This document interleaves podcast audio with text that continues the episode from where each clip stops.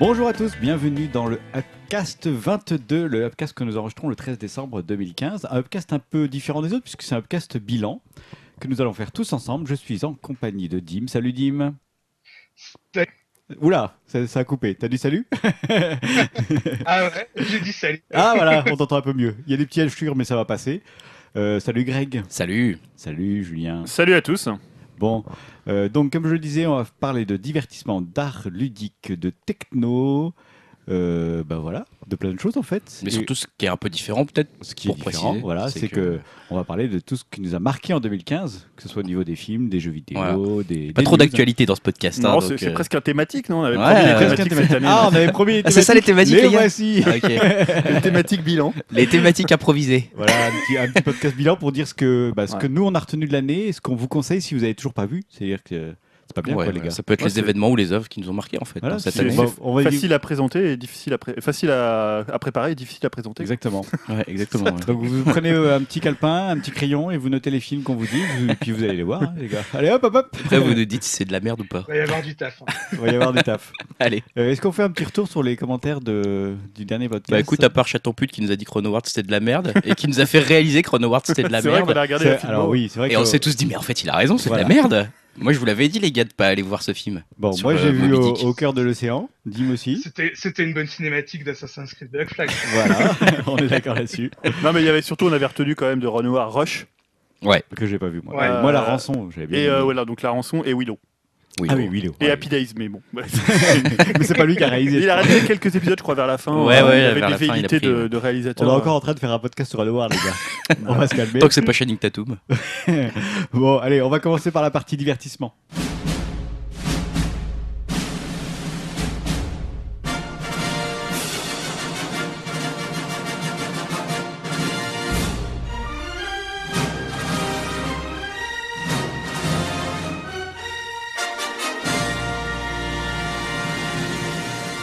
Divertissement avec. euh, bah, on va commencer par parler un peu de ce qui nous a marqué au niveau news et actualité euh, en 2015.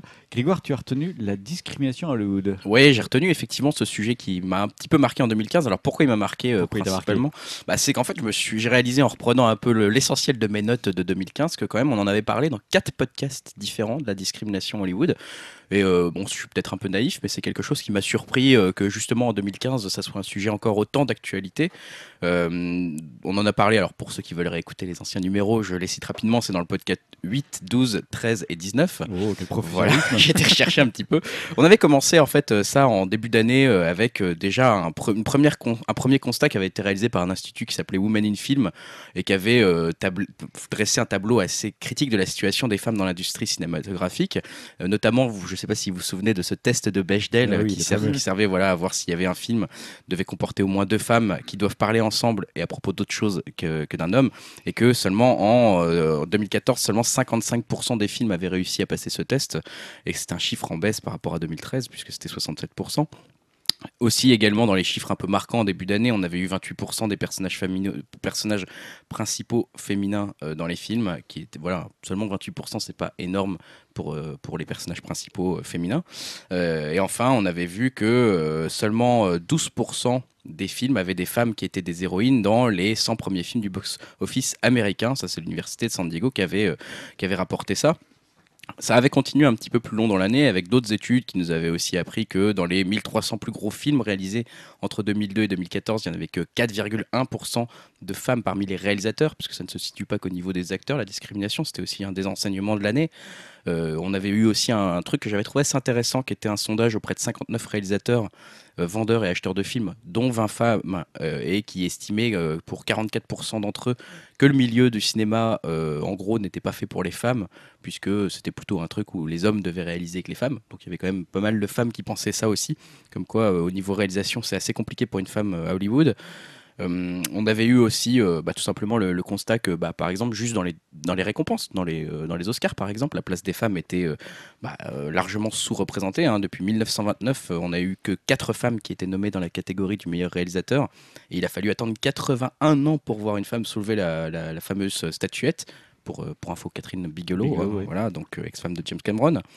Euh, et que en plus, à côté de ça, le, le- la place des femmes par Hollywood, c'était un peu la solution en ce moment. Surtout en 2014, en 2015, euh, c'est une chose qu'on a constaté, c'était les remakes 100% féminins, quoi. Hein, la mise en chantier de Ghostbusters, etc. Voilà, avec euh, on met des femmes à la place, et c'est ça le féminisme à Hollywood actuellement. Ce qui est quand même un petit peu triste. C'est vrai qu'en gros, on donne des rôles de mecs à des nanas juste pour dire on met des nanas, quoi. Exactement. Et tout ça, ça avait noté, euh, ça a déboulé. Alors en fin d'année, on en- c'est dans le dernier podcast, enfin, dans le podcast 19 dont on a parlé de ça, a finalement une lettre de euh, voilà qui avait été euh, publiée par euh, l'American Civil Liberty Unions, qui euh, donc une association de défense des libertés individuelles qui amenait à, faire une enquête sur justement la place des femmes à Hollywood, des réalisatrices notamment à Hollywood. Donc c'est peut-être quelque chose qui pourrait débou- déboucher sur des poursuites judiciaires hein, si effectivement l'enquête conclut qu'il y a effectivement des discriminations. Donc là, on voit qu'au fil de l'année, euh, il y a eu d'abord les plaintes, puis ensuite ça a mené vers une, une pétition et ensuite une lettre officielle qui a mené maintenant à une enquête qui est officielle aussi. Donc, euh, donc voilà, et puis plus récemment, on a, on a aussi parlé d'un autre type de discrimination qui était le whitewashing à Hollywood dans un de nos derniers podcasts Ah oui, vrai. qui m'avait pas mal marqué aussi, qui était euh, bah, l'histoire de Pan, euh, qui avait été mis en scène par John Wright. Et dans lequel euh, il y avait Tiger Lily qui avait été euh, confié, le rôle était confié à Rooney Mara, alors qu'elle était euh, une jeune indienne issue euh, d'une tribu dont je n'arrive pas à prononcer le nom, Picanini, Picagini. Bon, bon, voilà.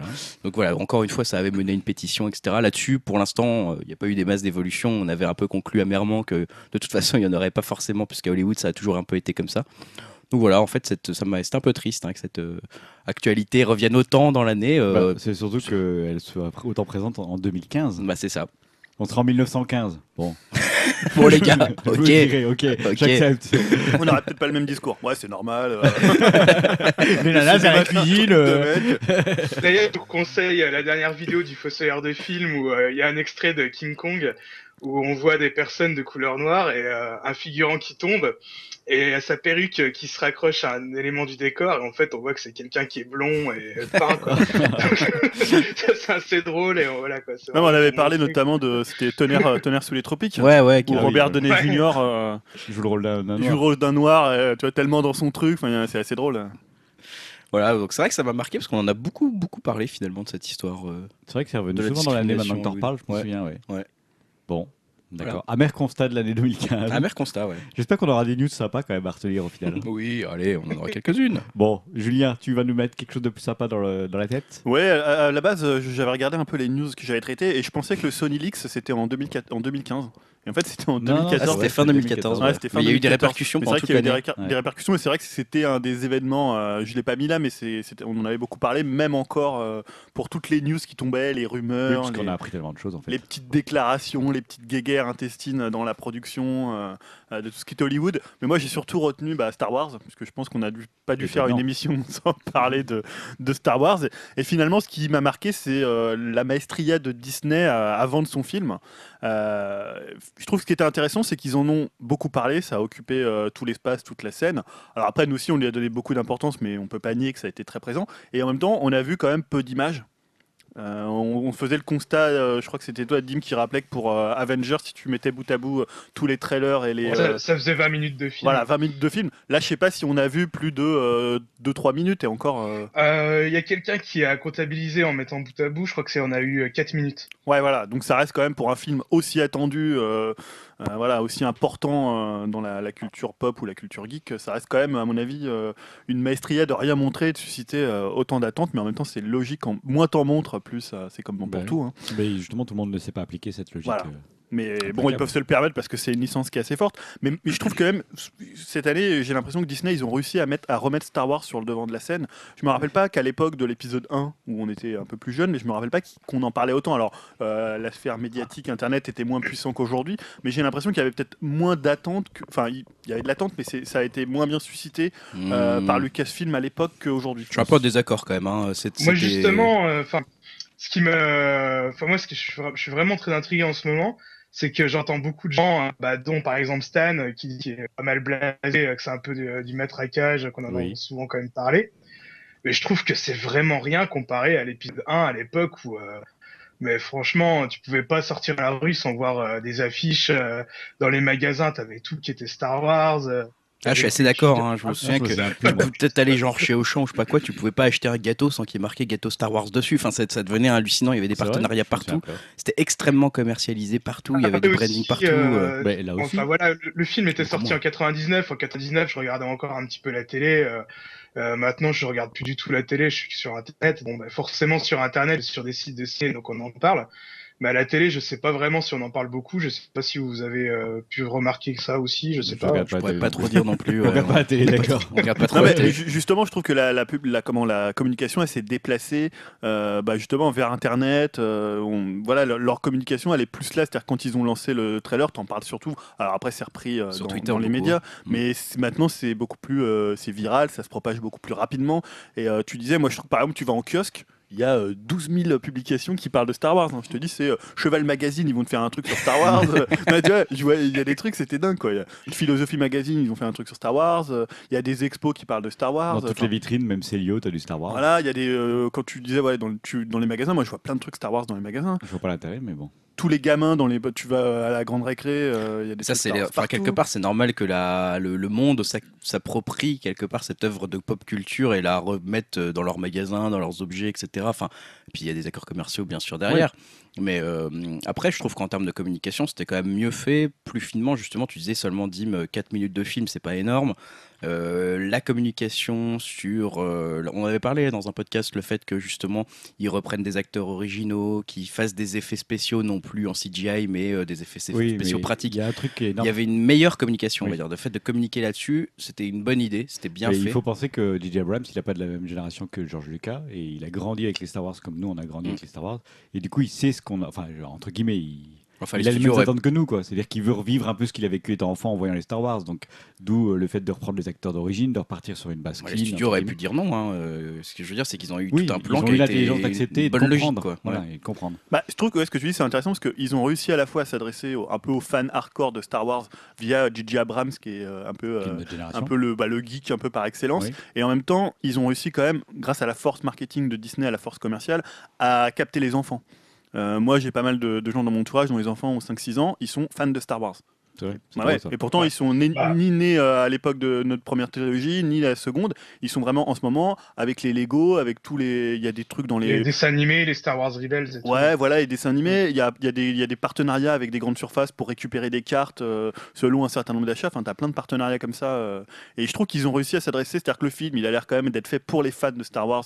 Les types qui ont été un peu déçus par la précédente trilogie, notamment par l'épisode 1, euh, qui était adressé aux enfants, comme l'avait dit Lucas, et pour qui la, première la toute première trilogie euh, originale était un soap opéra. Là, tu as l'impression que ça, euh, voilà, ça vient Mm. plus dans ce que les fans qui ont une trentaine d'années ou qui ont une quarantaine d'années attendent d'un Star Wars en 2015. Alors après, je sais pas ce que vaudra le film, ça se trouve, ça va être pourri, hein, mais j'ai l'impression que ça prend un chemin euh, plus intéressant que ce que faisait la précédente trilogie. Quoi. En tout cas, au cours de l'année, c'était bien orchestré, effectivement, pour le bilan, entre la, voilà, la- comme tu l'as dit, la première bande-annonce, enfin, déjà les annonces, ensuite le premier trailer, euh, où ça a fait un, un buzz pas possible sur Twitter, etc. Puis maintenant, à chaque fois qu'il y a des images dans un trailer japonais, ou Ouais. la, la moindre petite image, etc., euh, on en entend bien parler, les annonces, les, enfin voilà, tout, tout ça, ça. Moi, j'ai trouvé qu'au fil de l'année 2015, on va dire, ils ont réussi à bien faire monter la pression. Et maintenant, forcément, c'est la semaine prochaine. Là, on est devant le fait accompli. Maintenant, tout le monde en parle, tout le monde l'attend, et euh, c'est un peu obligatoire. Mais du coup, au fil de l'année, ça a été plutôt bien mené, ouais. Moi, ce qui m'énerve maintenant, c'est plus le film approche, moins je supporte de voir des nouvelles images. Bah, c'est sûr que maintenant, j'ai plus envie d'en voir, moi perso. J'ai envie d'avoir. Pour moi, euh, maintenant, euh, s'il commence à décortiquer des bandes annonces japonaises, je me dis, mais arrêtez, c'est trop tard. C'est c'est un peu dommage presque. Pour ouais. moi, il faut couper les vannes à un moment, juste avant la sortie. Il faut, euh, il faut que les gens retiennent leur Bon, souffle. ap- Après, c'est un choix de regard. Je sais que j'ai regardé les, euh, les trois vidéos, euh, les trois teasers, les trois trailers. Euh, puis c'est tout quoi. Après, euh, je, je sais que limite tous les deux jours il y avait un nouveau spot télé avec toujours une image supplémentaire. Mais bon après, euh, j'ai pas regardé quoi. hein. Ouais. euh, j'en sais pas plus sur le film. Je pense, je, je sais aussi euh, en regardant pas mal de commentaires sur internet, c'est que euh, beaucoup pensent ça aussi quoi. Donc euh, c'est vraiment, c'est vraiment, c'est un choix quoi. Oui, il faudra, sa- faudra savoir se préserver. Mais de toute façon, on aura la réponse, j'ai envie de dire, dans une semaine. Donc, Pour euh, ceux qui iront le voir, Dim, tu vas le voir dans une semaine? Euh, ouais, bah je vais le voir euh, le jour de la sortie, quoi. Ah oui, carrément. Donc, euh, bah, dès mercredi soir, je pourrais vous spoiler, quoi. Ouais, ok, c'est cool, merci. Et bah, comme ça, on va pouvoir te bloquer sur Skype. hein voilà. Non, on essaiera donc- de faire un retour en janvier. J'imagine qu'on l'aura peut-être tous vu euh, Moi, pour je la prise pas des podcasts. Ouais, mi-janvier peut-être. Hein. Il faudra attendre un peu pour pas spoiler les gens justement, parce que je pense qu'il va y avoir des. Ça va être vraiment difficile de Non, le voir, je pense. Clairement, on dira juste si c'est bien ou pas. On dira, on dira pas plus. Oui, on hein. n'ira pas spoiler. On fera pas une analyse, une analyse Non, non, image plan par plan, analyse plan par plan. Il y aura un podcast de 4 heures avec Dim. Il y aura une- tout seul, dis-le tout seul pendant 4 Il y heures. Aura Dim sur Skype qui, euh, qui prendra toutes vos questions sur euh, image par image. Bon, allez, Star Wars nous a tous marqués. Euh, Grégoire, un Oui. autre phénomène qui est arrivé en France cette année. Oui. En fait, on en parle tellement, c'est tellement entré dans les mœurs qu'on a oublié que c'était que cette année que c'est arrivé. Bah, en fait, c'est en fin d'année dernière, enfin fin, fin 2014 que ça. Donc je reviens en fait sur Netflix hein, pour, pour être un peu plus clair. suspense, c'était un gros suspense, puisque c'est vrai que c'est le 15 septembre 2014 que Netflix débarquait en, en France et qu'on était tous un peu euh, en attente finalement de l'arrivée de cette société. Enfin, personnellement, je l'attendais beaucoup. J'étais pas trop sceptique perso, Bah, parce que je savais qu'aux me- États-Unis ça marchait énormément, Oui. etc. Voilà. Euh, c'est vrai que par contre, rapidement, après, moi, j'ai tout de suite euh, souscrit euh, le premier mois où c'est arrivé. Et là, pour le coup, je suis devenu très sceptique d'un coup quand j'ai vu le contenu au débarquement de Netflix en France, puisque c'était très très pauvre, hein, très peu d'œuvres. Je rappelle quand même rapidement que c'était pour 7,99€ par mois. Au final, qu'est-ce qui s'est passé pendant cette année? Après la première déception initiale, que j'étais pas le seul hein, à ressentir, il y avait eu un gros sentiment de déception partagé par pas mal de Français, un peu un avis mitigé sur Netflix et l'arrivée de Netflix euh, quand on était fin 2014. Finalement, dans l'année 2015, les Français se sont un peu réconciliés avec euh, le géant de la vidéo à la demande. Euh, Il n'y a pas de chiffres officiels, hein, Netflix ne communique pas sur, sur les chiffres pays par pays, mais on sait qu'ils ont communiqué par contre sur le nombre d'abonnés en Europe, à savoir de 21 millions d'abonnés en Europe, ce qui est déjà un très très bon chiffre. Euh, selon les différentes études, en gros, on est entre, euh, on est proche des 900 000 abonnés en France a priori. Voilà, Mal. c'est c'est à peu près. Il y a plusieurs études, hein, ça, ça vient du New York Times, etc. Voilà, à titre de comparaison, le nombre d'abonnés de Canal Play est de 700 000. Donc on est quasiment à égalité en ce moment entre Netflix et euh, Canal Play. Donc on voit qu'il y a eu euh, quand même une sorte de réconciliation euh, des Français avec euh, Netflix. Euh, pourquoi? Bah, Tout simplement parce que le catalogue euh, a été de plus en plus fourni aussi au, cours de l'année euh, 2015 et des, beaucoup de contenus sans cesse euh, inédits qui ont été apportés sur la plateforme. Euh, maintenant, par exemple, il y a 10 euh, 848 contenus sur Netflix en, en ce moment. Euh, Canal Play en a 10 000. Donc euh, il les dépasse un tout petit peu. Euh, le seul problème, c'est vrai que Netflix, bon, bah, malheureusement, en fait, c'est un problème qui n'est pas lié à Netflix, mais qui est lié à la France. hein, c'est la chronologie des médias et qu'on n'a toujours pas trouvé de solution en 2015 euh, au fait de pouvoir voir des films ou des séries récents euh, sur Netflix. Donc ça, ça reste un problème euh, qui, a priori, n'aura pas de solution tout de suite, je pense. Enfin, je vois pas comment ils peuvent... trouver une solution à ça. Par exemple, Casse-tête chinois, qui est un film de, de 2013, est déjà disponible sur la version américaine de Netflix, mais encore loin d'être disponible sur Netflix.fr. de Clapiche? Ouais. Sur la version américaine. Ouais, ouais, on peut le trouver sur la version américaine. Ouais. Oui, je suis étonné. Ouais, ouais, si tu mets un petit, euh, un petit, un petit truc pour changer de pays, tu. D'ailleurs, le bienfait de Netflix, c'est qu'il nous a fait découvrir les VPN. Voilà. Merci Netflix de nous avoir fait découvrir les, les, les, les- les VPN. Effectivement, aujourd'hui, euh, 94% des abonnés de Netflix se déclarent satisfaits, hein, d'après un sondage euh, du JDD, euh, maintenant qui date de 6 mois, donc peut-être que même c'est encore plus élevé au-dessus, euh, d'ici, de- depuis. Et euh, c'est vrai qu'on peut dire quand même qu'il y a des créations originales qui se sont imposées aussi au fil de l'année euh, 2015 sur euh, Netflix. Euh, Orange is the New Black, Narco, Daredevil, Unbreakable Kimmy Schmidt, Marco Polo, Sense8, euh, Grace and Kelly, enfin euh, non Grace, euh, j'ai j'ai pas pas le titre, excusez-moi, mais euh, voilà, il y en a beaucoup qui sont euh, arrivés. Better Call Saul, on en avait parlé aussi dans un de nos conseils, qui avait été euh, une excellente surprise. Euh, Hemlock Grove, voilà, il y a beaucoup de gens qui trouvent au niveau critique en plus que ces séries euh, sont plutôt réussies. Ce n'est pas qu'un succès public, c'est aussi un succès critique. On avait aussi parlé, Julien, en, en tout début d'année 2015, justement, du fait que Netflix et Amazon, euh, de la par leur production de séries, commençaient à recevoir des prix euh, aux, aux prestigieuses cérémonies type euh, Emmy Awards.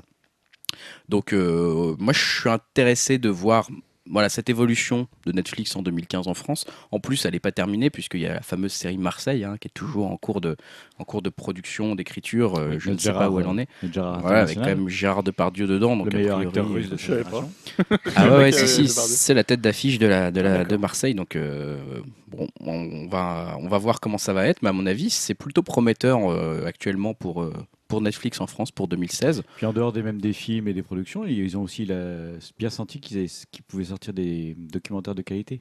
Ça a Ouais. beaucoup fait parler en fait. Moi j'en ai entendu beaucoup parler par les documentaires et les petits à côté en fait. Plutôt que d'avoir des gros films ciné qui sortent, ils ont sorti des documentaires de qualité sur euh, Retour vers le futur. Je sais qu'il y en a eu. Ouais. euh, Hot Girls Wanted qui avait beaucoup fait parler de lui à ce moment-là. voilà, plein de Il petits documentaires. Keith Richards aussi des Rolling Stones qui est mal. Voilà, Ouais. c'est bien. Tout ça c'est intéressant. Tu te dis ah je vais, je vais découvrir des choses quoi. Non, c'est vrai que j'avoue que le contenu, euh, j'étais très très. Moi, je m'étais désabonné même hein, après avoir pris mon abonnement.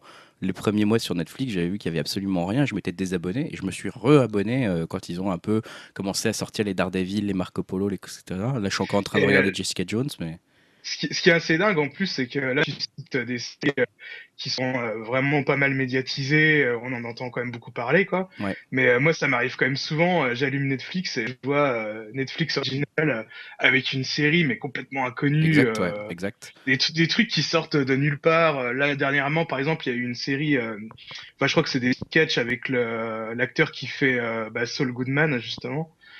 Et euh, il y a toute une saison qui vient d'arriver, on en a même pas entendu parler. Euh, Il y a des petites séries anglaises aussi qui sont produites par Netflix, euh, qu'on en entend pas du tout parler. Enfin, c'est quand même, euh, c'est assez impressionnant quoi le contenu euh, qu'ils Ouais, nous offrent. euh. Puis en plus, ils ont fait des belles annonces là, notamment. Là, je je viens de penser à, quand tu parles de séries anglaises à l'annonce de la reprise de Black Mirror par Netflix, par vrai. exemple. Mm. Euh, moi, je me dis c'est très très prometteur parce que tout ça va arriver en France comme c'est produit directement par eux. Pour le coup, ils peuvent le mettre directement. Il n'y a pas les mêmes erreurs qu'avec House of Cards qui avait été vendu à Canal. Donc maintenant, euh, Canal peut mettre House of Cards et Netflix peut pas le mettre. Euh, là, ils vont nous mettre des belles séries en exclusivité pour l'année 2016 à venir. Donc, euh, Je me demande si Netflix que- va pas récupérer House of Cards pour la saison 3. C'était pas que Il me semble qu'il y a un accord qui va arriver à terme bientôt. Alors, je sais pas si c'est pour la saison 3 ou comment ça va se passer, mais voilà. Bon, ouais, c'est vrai que Mais c'est un juste gros- une, une Ouais, question, parce que toi, t'avais, tu avais aussi été abonné à Netflix euh, US. Ouais. Et est-ce que tu. C'est vrai qu'on en avait parlé, tu parlais de 2014, où on disait finalement ils ont assez peu de séries comparativement à ce qu'il y avait sur euh, les US. Et donc tu as l'impression qu'il y a quand même encore beaucoup de séries qui sont pas diffusées en France Oui. à cause des problèmes de, bah, Ah de oui, oui. droit, parce que ça appartient soit à Canal, soit à TF1. Bah, le, le catalogue en. Alors, je sais pas si c'est des problèmes de droit parce que c'est parfois que des séries américano-américaines, si tu Mm. vois ce que je veux dire. Mais donc, je ne sais pas quels sont les droits qui les détient en Europe, etc. Mais euh, de toute façon, clairement, quand tu vas sur Netflix US, le catalogue est euh, monstrueux. Enfin, c'est vraiment par rapport à la France. Je dirais que c'est peut-être dix fois ce catalogue-là. Enfin, tu peux te perdre vraiment complètement dans le catalogue. Tu as des centaines de séries, des, milliers de films. Et vraiment, tu peux complètement te perdre. Quand tu reviens sur le catalogue français, avant, quand je revenais sur le catalogue français, puisque tu peux le faire avec un VPN, j'avais l'impression qu'il n'y avait rien. Maintenant, je commence à me dire, ah, quand même, euh, ouais, on peut encore trouver beaucoup, beaucoup de choses sur le catalogue français. Donc ça s'améliore clairement. Est-ce qu'au niveau cinéma, en dehors des séries, tu trouves ton Euh, là, pour le coup, je dirais, enfin, je parlerai pas de la version française parce que je la connais pas très bien, mais euh, je sur la version américaine, euh, tu trouves largement ton compte. Tu as des très Oui, mais voilà, T'as il y a- beaucoup de très gros films, de très bons films. Ce qui manque un peu peut-être, c'est les classiques, quoi. C'est les grands classiques. euh, je sais pas, tu veux revoir les 10, les 100 premiers films d'IMDb, euh, bah, ça va être compliqué. Tu vas pas trouver le parrain, tu vas pas trouver, etc. Enfin, tu, c'est pas non plus une DVD tech, quoi. Enfin, tu, Oui. voilà, il faut à côté si tu veux vraiment, euh, si t'es un amoureux du cinéma qui veut revoir des grands films, tu les trouveras pas tous. Mais t'as des Pulp Fiction, t'as des trucs comme ça. Enfin, tu peux trouver quand même des, des bons trucs, quoi. D'accord. Ok, super phénomène. Euh, au niveau news, alors euh, Julien, c'est des news ou c'est des conseils plutôt Non, après, je pense qu'on on a fini dans les la conseils. partie, ouais. Ouais, à part si quelqu'un avait quelque chose à rajouter sur la partie de divertissement. Après, c'est toujours difficile de revenir sur les annonces qu'il y a eu. Mm. Je sais pas s'il y a des annonces de films qui, euh, qui ont été marquantes ou. euh, non, je pense qu'on peut passer tranquillement maintenant à ce qui nous Bah, a marqué en termes Ce d'œuvre. qu'on va faire maintenant, c'est qu'on reste dans la partie divertissement, mais on va parler plutôt de, de ce qui nous a marqué au niveau œuvre, comme tu disais, Greg, au niveau ciné ou série, ce que on a retenu l'année, ce qu'on vous conseille si vous avez toujours pas vu, pourquoi on a retenu ça, etc. Julien, t'as pas beaucoup parlé, je vais te donner la parole. Ouais. Toi, il y a une série qui va bientôt se terminer, qui t'a beaucoup marqué. Ouais, parce que finalement, j'ai fait un peu le bilan des séries que j'avais vues en 2015 et j'ai l'impression que j'ai pas vu beaucoup de séries qui datent de 2015. Alors, j'ai regardé des choses comme Master of Sex, euh, j'ai regardé le début de que Greg avait conseillé de Leftovers, euh, première saison qui est vraiment très très bien. J'ai regardé un peu les revenants, mais finalement, j'avais oublié qu'en début d'année était sortie euh, bah, la dernière. Partie puisque ça avait été divisé en deux parties de la dernière saison de Mad Men. Donc Mad Men, euh, une série qui a commencé il y avait euh, je crois 8 ans peut-être, c'est une série qui est Ça commence à dater, ouais, c'est saison. saison 7 là. Ouais, bah Mais ça. il y a eu des petits. euh, je, je crois que la dernière saison, c'est pas, pas tout le temps un an, un an pour. euh, pour les Ça saisons. Euh, donc forcément, moi qui suis un grand, grand fan de Mad Men, j'ai eu pas mal d'émotions et un peu de tristesse aussi quand euh, bah, on quitte des personnages qu'on aime bien pendant euh, pendant cette saison. Ça fait toujours euh, toujours ça sur sur des séries aussi aussi marquantes. Alors en fait, Mad Men, c'est quoi pour ceux qui connaîtraient pas hein, C'est c'est sept saisons qui bah, qui ont couvert l'histoire américaine de l'après-guerre à travers le prisme de la publicité. Donc euh, ça raconte l'histoire d'une agence, hein, c'est vraiment une série de une série de bureaux presque, Ouais. une série d'intérieur euh, qui est centrée sur euh, un personnage principal, on va dire, qui est euh, Don Draper. Euh, donc Don Draper, c'est un peu la coolitude incarnée, La on va classe dire. incarnée. La classe incarnée, aussi pas mal, pas mal le, le mystère. Donc ça se déroule en fait pendant toute la décennie des 60s, puisque ça commence vraiment au tout début des années 60, je crois que c'est mai 60, jusqu'à euh, 70, euh, ça doit être avril 70. Donc tous les événements de cette période passent en revue. C'est l'assassinat de Kennedy, euh, la mort de Marilyn Monroe, le, la- quand on, quand l'homme a marché sur la lune. Il y a aussi toutes les, euh, toutes les périodes où finalement il y a des euh, révolutions à la fois culturelles et des révolutions aussi sociales. Euh, ça, c'est très très présent. Mais en même temps, ce qui était intéressant, je trouve, dans Mad Men, c'était une série qui montrait ces événements, mais en les montrant plutôt de la façon dont les gens les ressentaient. C'est-à-dire que c'est une série qui n'a pas non plus d'énormes moyens, Mm. donc qui va pas faire des extérieurs, qui va pas te montrer des choses, bah, des choses, je sais pas, ils vont pas quand il y a une révolution, notamment la, la cause des Noirs, ils vont pas te montrer des, des grosses émeutes. Voilà, soit ça va passer par les documents d'époque, soit ça va passer par les réactions des personnages à l'intérieur de, de l'agence. Euh, voilà, donc je disais aussi c'est 60s, mais en même temps c'est aussi Don Draper c'est aussi un homme des 50s puisqu'on voit beaucoup de flashbacks, de euh, également de souvenirs qui sont liés à ces périodes-là. Alors je vais pas spoiler parce que la première saison avait commencé par, un... je sais pas si tu avais vu la première saison. J'ai vu la première saison. ouais. Donc ça commence, voilà, il y a une idée un peu du secret autour de Don Draper. Euh, c'est un élément qui est abandonné assez rapidement dans, dans la série et c'est plus du tout le cœur de la série, même si Don Draper reste toujours le, le personnage principal par son mystère, par qui il est, comment il en est arrivé là. C'est pas forcément, c'est pas une série à twist, c'est pas une série finalement où il se passe euh, euh, énormément, euh, énormément de choses. Euh, voilà, je disais, voilà, la force de Mad Men, c'était vraiment une série de bureaux.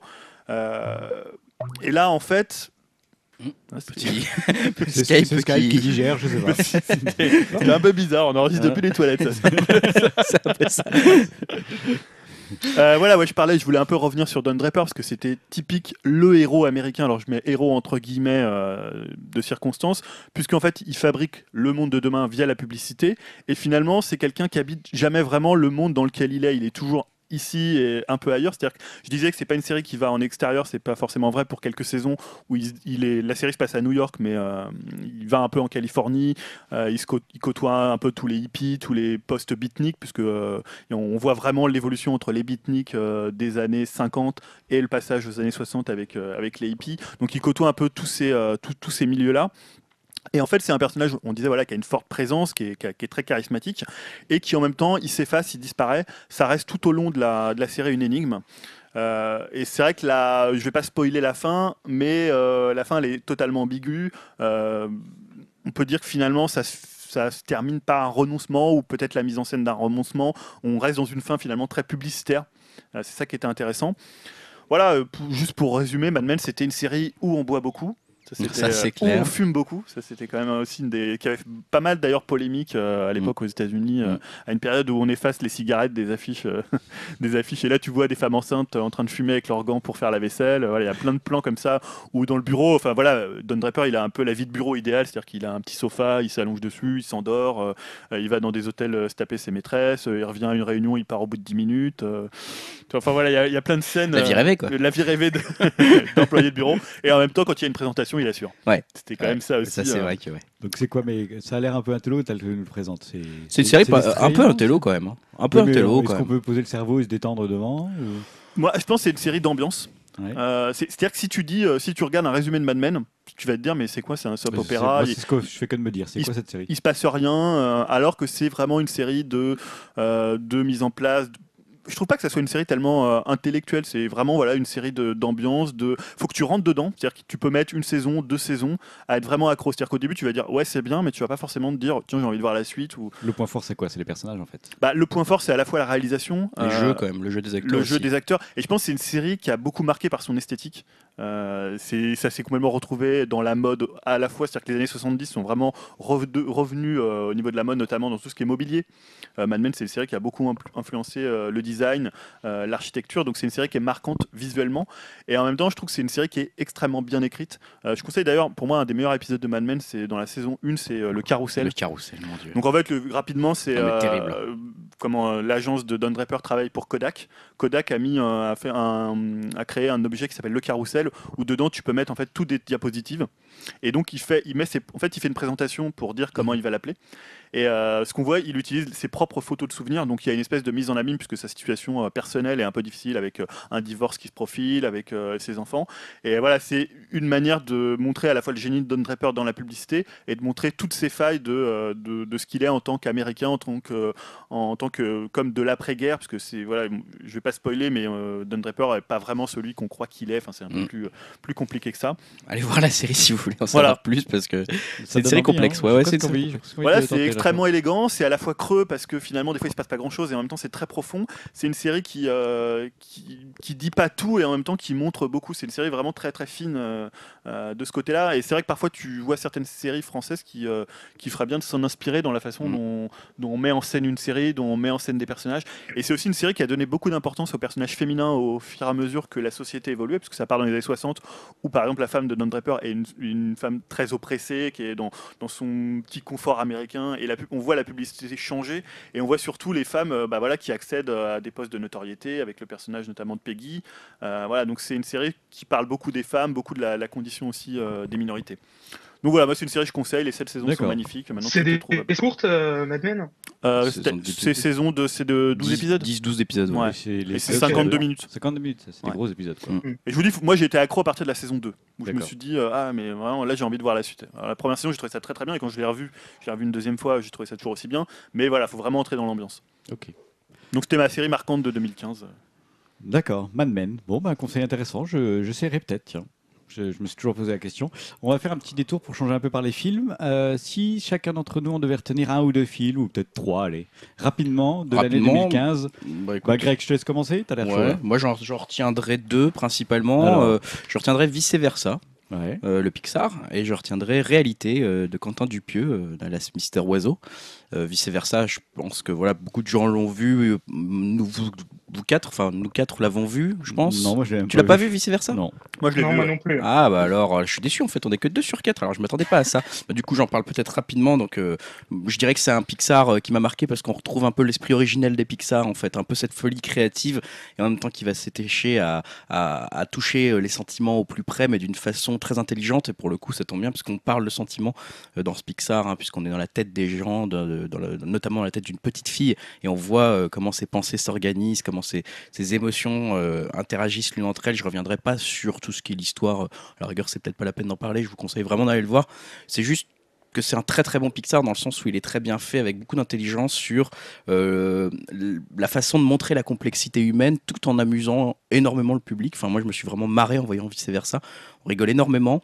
On est extrêmement touché par le- les messages qui sont diffusés. Je vais pas faire de spoiler, je vais pas en parler là-dessus.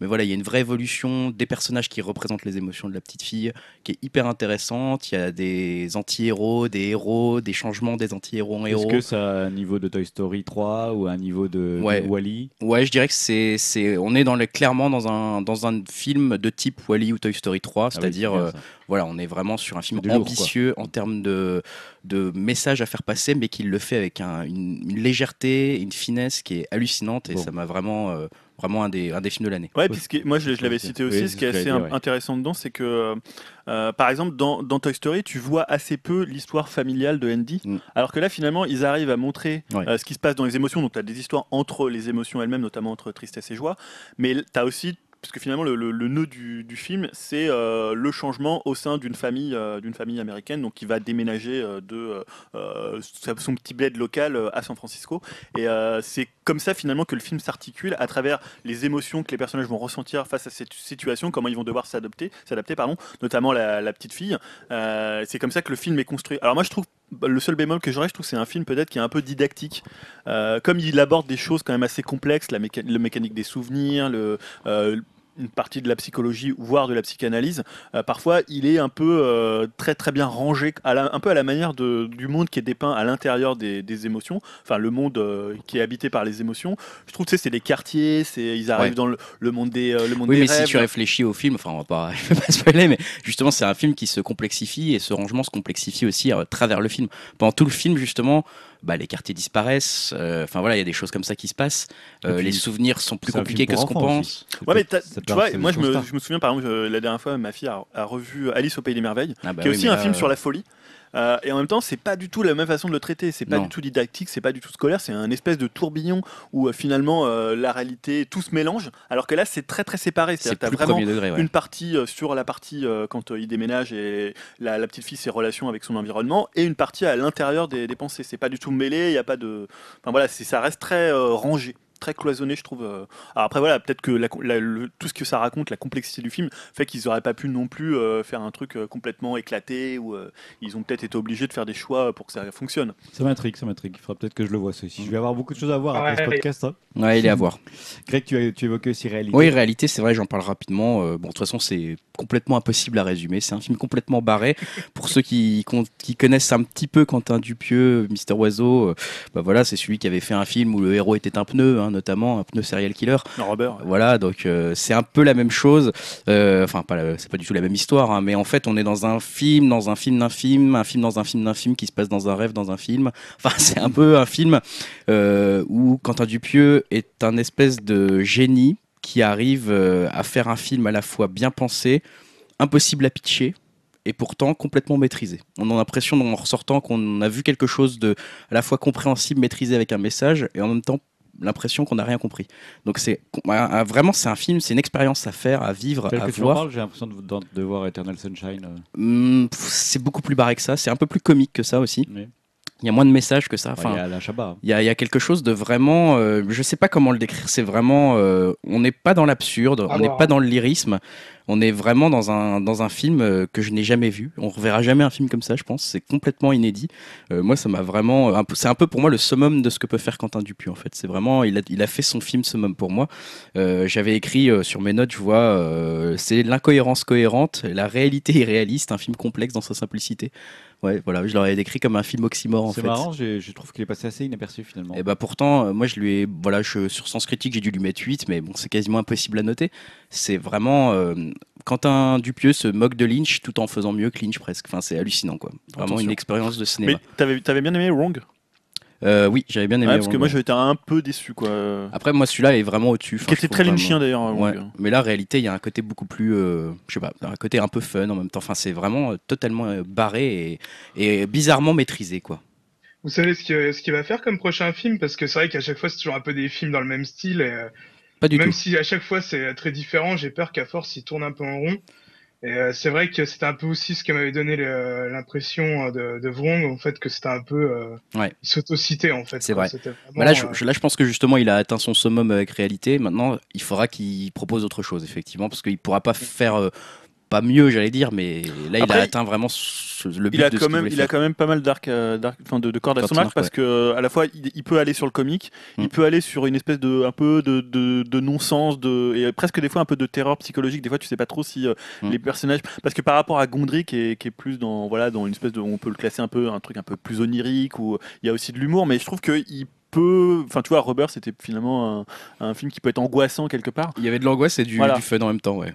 C'est-à-dire qu'il peut être à la fois an- angoissant, euh, notamment dans la vie de bureau. Je me rappelle dans Wong où tu vois Mm. le type qui bosse dans un truc où il pleut tout le temps. Non, mais le mec, le mec fait tout, le mec sait tout faire, quoi. Le Ouais, mec, c'est délire quoi. Quentin Dupieux fait- peut effectivement tout faire en fait. Enfin, il est très très doué au niveau esthétique, etc. Réalisation, il n'y a pas de souci là-dessus. donc, Et d'ailleurs, euh, je crois qu'il a relancé euh, Mister Oiseau là. Oui, ouais, ouais, il a relancé Ouais. Mr. Oiseau. Ouais, Et vous avez vu son premier film, Steak Ouais, bien Eric sûr. Ramsey, hein Ah, génial, attends. Ah, Pour moi, c'est son meilleur. hein. qui est complètement barré aussi et qui est assez génial. Ouais, j'aimerais bien qu'il refasse un film dans cette lignée, euh, on va dire un, un petit peu moins barré, mais euh, Un peu plus comique, ouais. ouais, voilà. ouais. Voilà, c'était Tiens, réalité. Dim, alors parle-nous de tes films euh, coup de cœur de l'année 2015. Alors, euh, bah, moi, j'ai sélectionné deux films. Donc, premièrement, le Mad Max Fury Road de George Miller. Euh, donc, euh, bah, Mad Max, hein, c'est quand même une des sagas euh, qui a inventé le style euh, post-apocalyptique, ou euh, tout du moins, euh, qu'il a démocratisé aux yeux du grand public. Donc, bah, le réalisateur qui a maintenant 70, euh, 70 ans est revenu sur le devant de la scène, plus en forme que jamais, et il a quand même bien remis les pendules à l'heure et a repris sa place légitime de leader incontesté du genre. Clairement, ouais. Euh, mieux encore, je trouve que Miller, il a su être à l'écoute de tout ce que ses films, donc euh, Mad Max, ont pu engendrer euh, de cultes, par exemple comme le manga euh, bah, Okuto no Ken ou Ken le survivant chez nous, ou des jeux comme Borderlands ou Rage, et il les a vraiment di- euh, bien euh, digérés euh, en références visuelles euh, qui sont assez dingues dans son film. Euh, je pense que tout le monde sera d'accord. Enfin, je sais pas si vous voulez. euh, Je sais Greg, toi tu l'as vu, mais euh, si Stan et Julien l'ont vu. Moi non, pas encore. Mais euh, Oh, on les gars, Ah oui, voilà. oui. non mais ça va pas du tout là. hein. Moi, je vais vous confesser que j'ai regardé un quart d'heure et j'ai arrêté. hein. Ah ouais? Mad Max? Ah, Moi ça me fait grave envie, mais voilà. je- bah, je vais vous confesser que je me casse. Ah, je. Je suis assez d'accord avec Dim. si, euh, en janvier il sac Star Wars, tu peux, on peut le dégager. Je suis assez d'accord avec Dim parce que honnêtement, euh, moi, je, le- au premier quart d'heure, je suis resté tellement scotché que en fait, j'ai l'impression que le film n'a duré qu'un quart d'heure. Enfin, c'est hallucinant la vitesse de ce Non, film, euh, l'ambiance dans ce Je pense que je suis pas rentré dedans, je vais re- redonner une chance au film, bien sûr. Ah, il est hallucinant. Mais quand j'ai vu le mec se faire couvrir de talc, j'ai trouvé ça tellement moche et. Non, mais je me Je suis, comprenais pas en fait. je me suis trouvé. euh, je- moi, Je pense que j'étais pas dans le bon- claque, mais dans le bon état monstrueuse quoi. Bah, c'est ça, ouais, disons ce qui frappe en premier lieu dans le film, c'est euh, c'est voilà quoi, c'est la folie qui s'en dégage, c'est vraiment euh, la, la vitesse, qu'il n'y a pas un moment de répit. euh, et euh, voilà quoi, c'est une grosse claque visuelle, on s'en Ouais. prend plein la tronche, Très bon ça va à choix. 100 à l'heure. euh. Très bon choix de Dim pour 2015. Je valide totalement malgré ce que Stan et Julien disent pour l'instant. Non, mais moi je l'ai pas vu. Hmm. Moi, il faut, que- moi, il faut que je le revoie, mais j'ai trouvé ça un peu barré au début, ça m'a Mais pas c'est parlé. totalement barré. Mais Quand, c'est bien. quand tu vois les gens au début qui sont complètement crades et qui sont au pied d'une montagne qui regardent un mec tout couvert de talc, euh, Mais c'est. mais regarde le film. juste. Non, mais c'est- Qu'est-ce qu'il raconte? J'ai pas compris en fait, j'ai pas compris. Mais je pense que Bah, j'étais pas du tout pourtant, moi j'ai trouvé que les persos ils étaient vraiment charismatiques, bah, surtout le, le leader, euh, justement la, la citadelle, là, Immortan Joe. euh, je trouve qu'il rentre dans mon top de, de mes méchants préférés. euh, euh, Enfin, l'acteur déjà il est habitué au rôle de méchant, c'est déjà lui qui faisait le méchant du premier film. Et euh, voilà quoi, le, le Je bad pense guy. qu'il il faut accepter il est qu'il y a un petit côté série B quoi. Pas du tout série B. Ah Pas bon, du tout série B. C'est quand même super kitsch. Mais non, c'est pas kitsch. C'est un univers. euh, c'est Déjà, par la dystopique. C'est. Je sais pas comment dire, mais. euh, comme, enfin, la critique américaine, je sais plus, t'as le National euh, Film, euh, je sais plus trop quoi, faudrait que je vous redise le- exactement le terme, elle avait élu euh, film numéro un de l'année en 2015, euh, enfin en faisant un, un regroupement de pas mal de critiques. Et euh, non, enfin, je pense que oui, ça a un côté série B, mais pas que non plus, quoi. Mais c'est vrai qu'au niveau critique, c'est un film qui a été hyper bien accueilli. hein. Euh, D'ailleurs, qui a peut-être, il a bien marché, mais moins Non, par exemple qu'un que- Jurassic World. Ouais. ou, euh, Oui, enfin pas même. Mais moi, je pensais par exemple que ça marcherait pas. Moi, maintenant, je C'est pense un que tous les film- films ne vont pas marcher. Toi, tu penses que rien ne marche. là. on, pensait, que Jurassic World ne Voilà. marcherait Mais pas. C'est un, un film qui a un souffle hallucinant hein, quand même. Max, Mad Max La Fury Road, c'est t'as l'impression de Non, mais d'être je suis- épuisé je suis quand tu toujours le très vois. quoi. curieux de le voir, ne serait-ce que par la réalisation. hein, mais Ouais. Après, je pense qu'il faut un état d'esprit pour le voir. Quoi. Et justement, est-ce que tu dirais que c'est un des films qui, parce que souvent dans les, dans les block- enfin, blockbusters ou assimilés, euh, on dit ouais, est-ce que c'est un des films les plus marquants euh, que tu as vu depuis des années soit, Il y a des étapes dans les films. je sais Ouais, pas, Mad Max, Star ouais, Wars, moi, ouais. prends, euh, comment à l'époque Matrix quand on a À vu Mad Max, quand Matrix. je- quand j'étais au cinéma, je, me suis dit, j'ai jamais vu un truc pareil. Quoi. D'accord. Ah Vraiment, bah, j'étais scotché sur mon euh, siège. Et euh, ce qui faisait plaisir aussi, c'est que voilà, il n'y avait pas non plus euh, une orgie de- d'effets numériques. Enfin, ça, ça, ça paraissait quand même assez vrai, quand on va dire tous les, euh, les cascades, les effets spéciaux Ouais, et c'est tout. c'est euh, super bien fait. Ouais. ça fait vraiment plaisir de voir un film comme ça. Quoi. Ça Mm. faisait bah, des années qu'on n'en avait pas vu. Quoi. Bon, super tout ça. Euh, Dim, tu voulais aussi nous parler d'un deuxième film que tu as beaucoup aimé.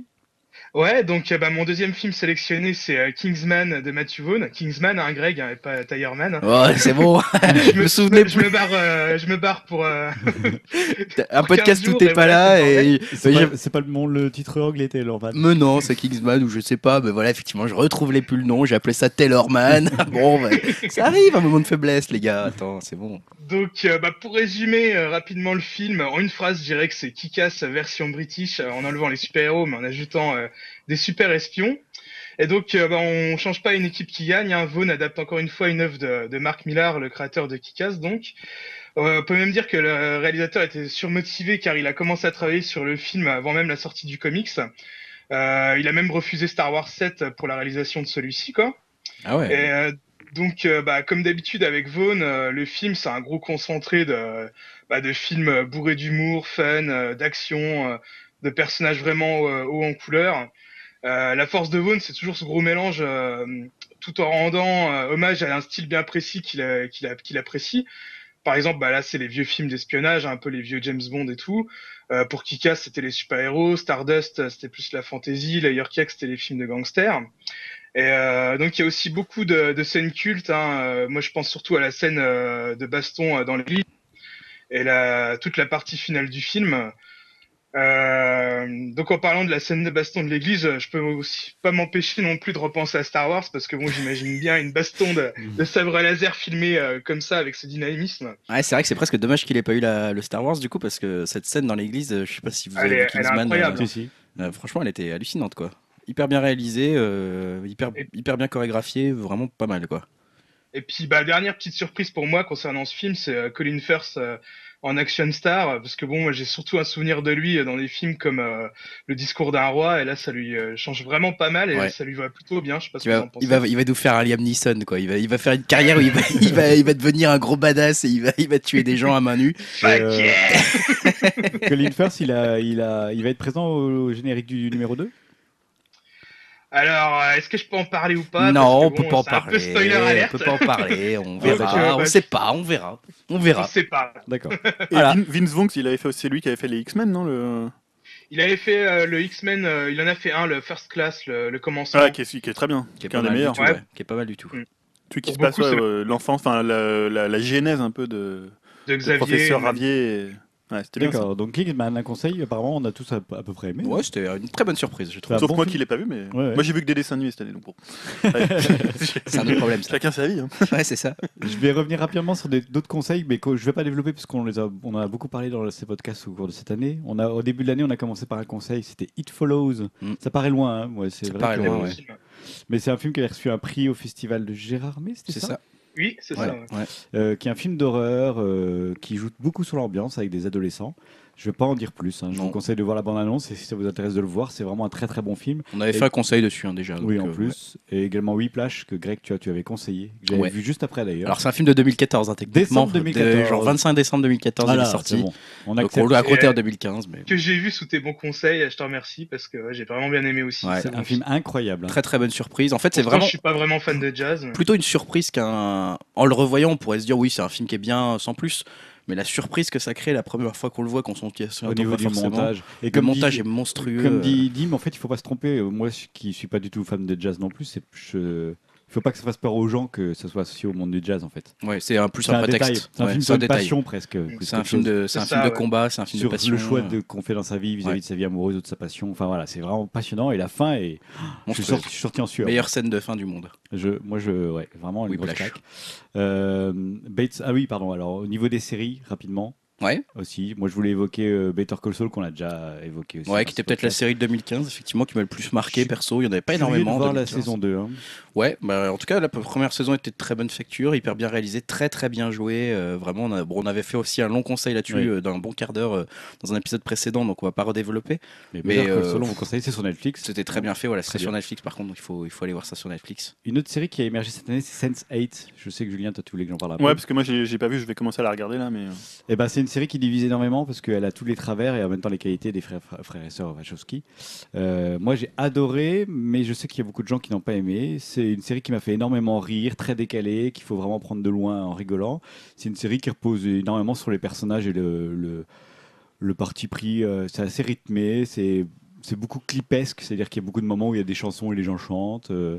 Alors est-ce que finalement le format série leur va mieux? Parce que les Wachowski depuis Matrix ils Moi, j'ai sont un peu en complètement dents de scie. décroché, les Wachowski, au niveau Euh, cinéma. moi, J'ai quand il y avait Cloud Atlas, j'avais trouvé ça bien par moment, mais parfois quand même un peu. euh, Le dernier film qu'ils ont fait, c'était une purge. euh, le truc avec Euh, Ju- Miley Cyrus. Jupiter Ascending. Voilà, Jupiter Jupiter Ascending. Ascending, c'était une purge pour moi. J'ai eu du Ah, je mal. l'ai hein. même pas le vu, je l'ai même pas vu. J'ai j'ai eu Mais du il mal. y à avait- aller moi, je jusqu'au trouvais bout. qu'il y avait des bonnes idées dans Jupiter Ascending. Bah, comme dans mais, Cloud euh, Atlas, il y avait des bonnes idées aussi, mais bon Voilà, après sur la autant durée. de bonnes que de mauvaises, enfin même peut-être plus de mauvaises Et- quand même malheureusement. Et déjà Cloud Atlas, c'était un peu cette idée euh, bah, de- d'une série presque, de faire euh, plein de personnages à des époques différentes. Bah, Enfin, ouais. Justement, au format épisodique, ça marche mieux parce que Ça le mieux. de développer les personnages, de se ça. concentrer. Et Ouais, là, ju- justement, Sense8, j'ai l'impression. Est-ce que c'est pas un peu euh, euh, le même schéma que, euh, que Cloud Atlas? C'est que ce que j'ai je pas me vu. demande. Mais Sense8, en fait, le pitch, c'est juste des personnes qui, qui comprennent petit à petit au cours des épisodes, je fais aucun spoiler, on le sait dès le début, qui euh, peuvent communiquer euh, avec d'autres personnes sur Terre. Donc, euh, ils ont un huitième sens, en fait, qui leur permet de communiquer avec d'autres personnes.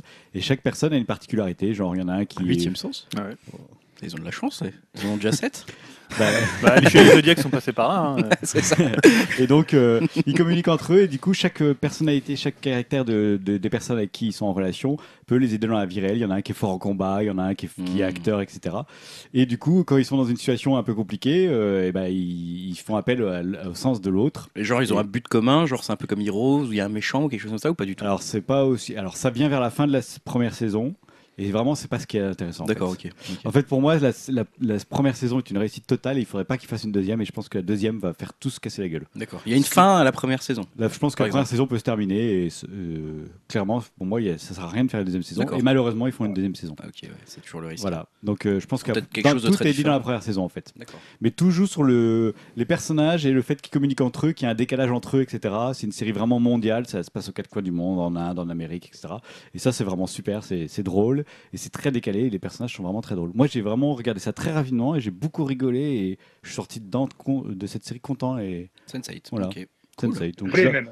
je la co- je la conseille, plutôt bien.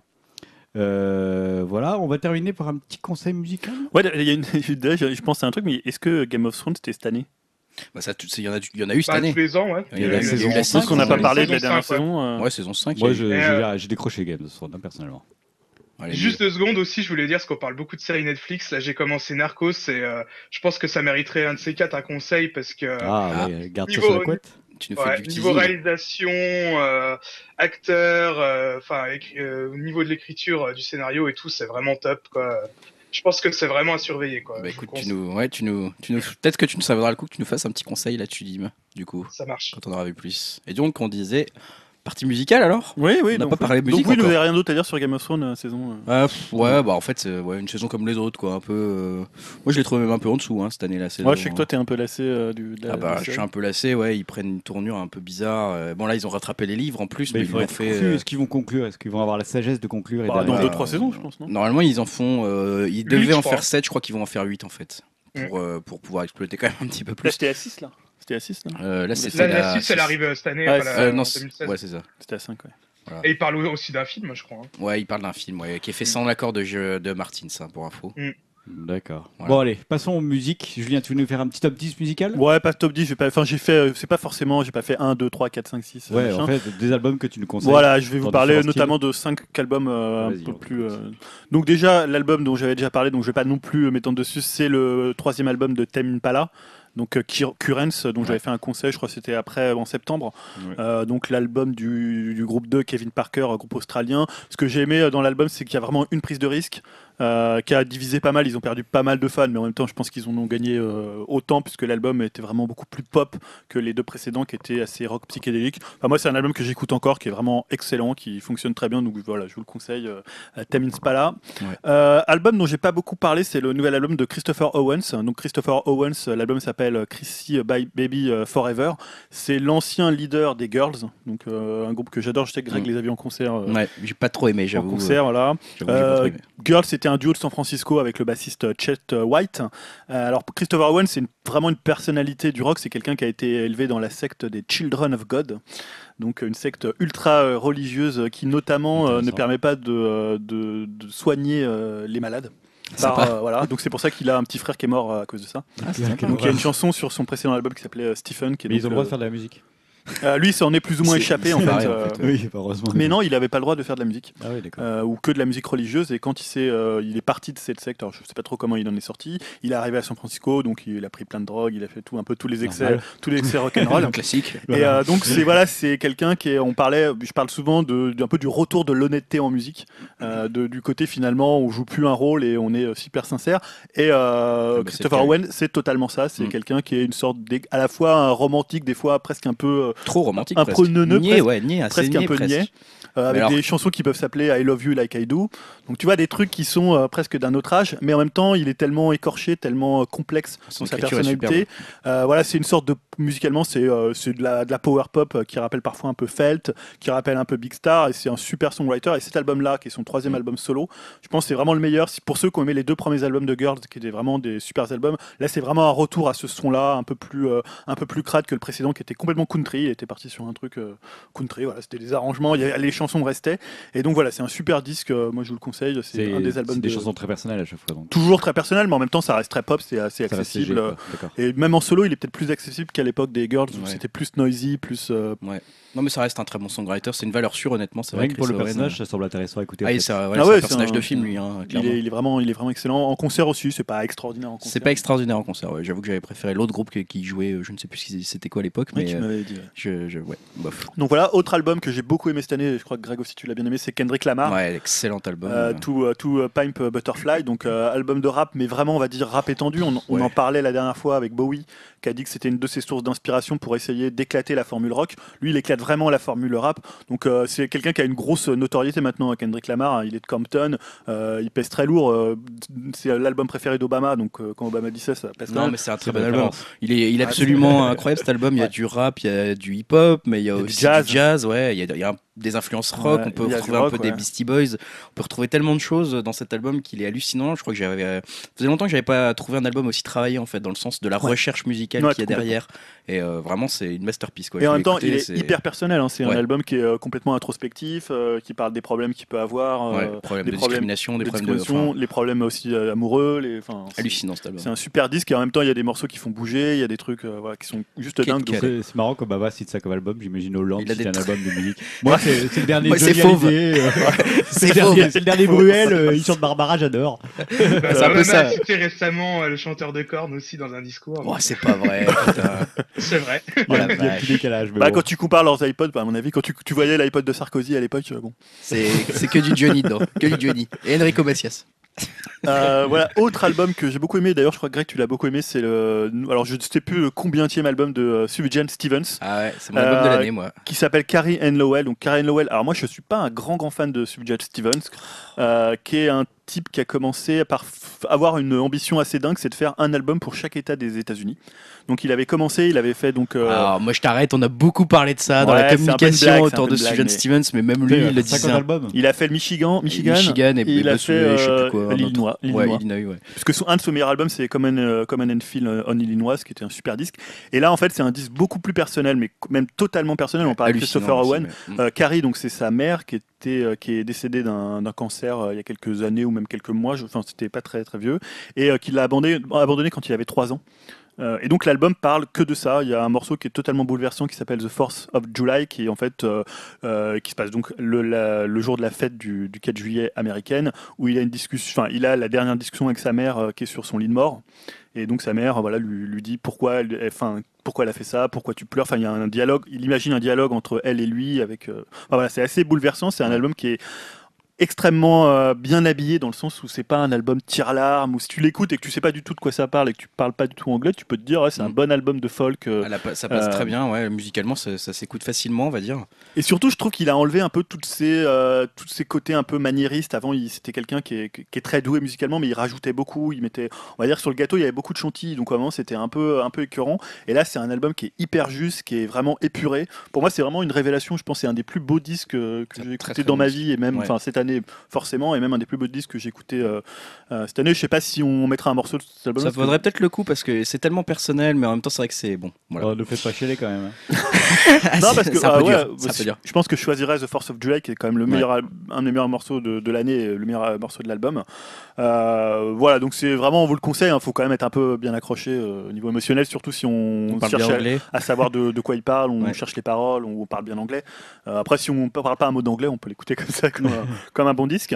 Et euh, dernier album dont je voulais parler, c'était euh, c'était l'album de Destroyer qui s'appelle Poison Season. Donc c'est euh, Destroyer, c'est ça doit être au moins le 11e album de son leader qui s'appelle Dan Béjar, qui faisait partie des New Pornographers. Surtout, il s'était fait connaître pour, en 2011 pour Caput. Et là, c'est vraiment une réussite avec un album qui rappelle un peu Bowie, un peu Lou Reed, et aussi pour ceux qui connaissent les Only Ones, qui est aussi un groupe des années 80 qui a beaucoup influencé les Libertines.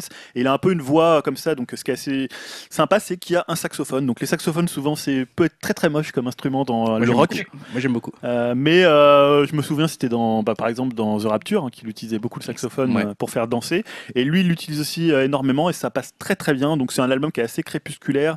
C'est une pop vraiment. Ça fait un peu musique de chambre. C'est en même temps parfois des, des petites symphonies, bah, un peu comme fait Bowie, c'est-à-dire qu'il il peut faire des trucs très intimes, très personnels, très simples, et en même temps il peut faire des trucs très très arrangés. Enfin voilà, l'album est vraiment très très bien. Donc c'est aussi un des albums que je trouve vraiment très bon cette année, surtout après Caput où euh, on se disait bah, est-ce qu'il va réussir à faire un, un album aussi bon? Après je cite juste cinq albums que j'ai bien aimé cette année. Donc il y avait l'album de Soko dont on avait parlé un peu pour Ouais. euh, quand on pouvait financer euh, l'album de Soko en se Ah oui, faisant payer des et My Dreams Dictate My Reality. On n'en a pas énormément parlé mais je trouve que c'est un album qui utilise très bien les années 80 euh, en tout en restant du Soko Donc euh, voilà, toujours très émouvant, un peu énervant pour ceux qui l'aiment pas.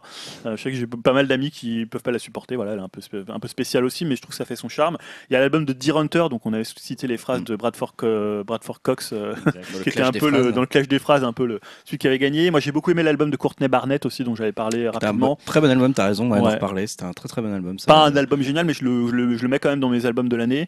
Il y avait aussi un album un peu moins connu de Dom, de, Dom Lanena, qui est une jeune chanteuse brésilienne de française d'adoption, qui fait un peu. J'avais parlé de Laza cette année, Ouais. euh, et c'est un, ça fait un peu penser à Laza, donc c'est très très bien. Un peu plus calme, un peu plus doux, donc des fois ça fait du bien.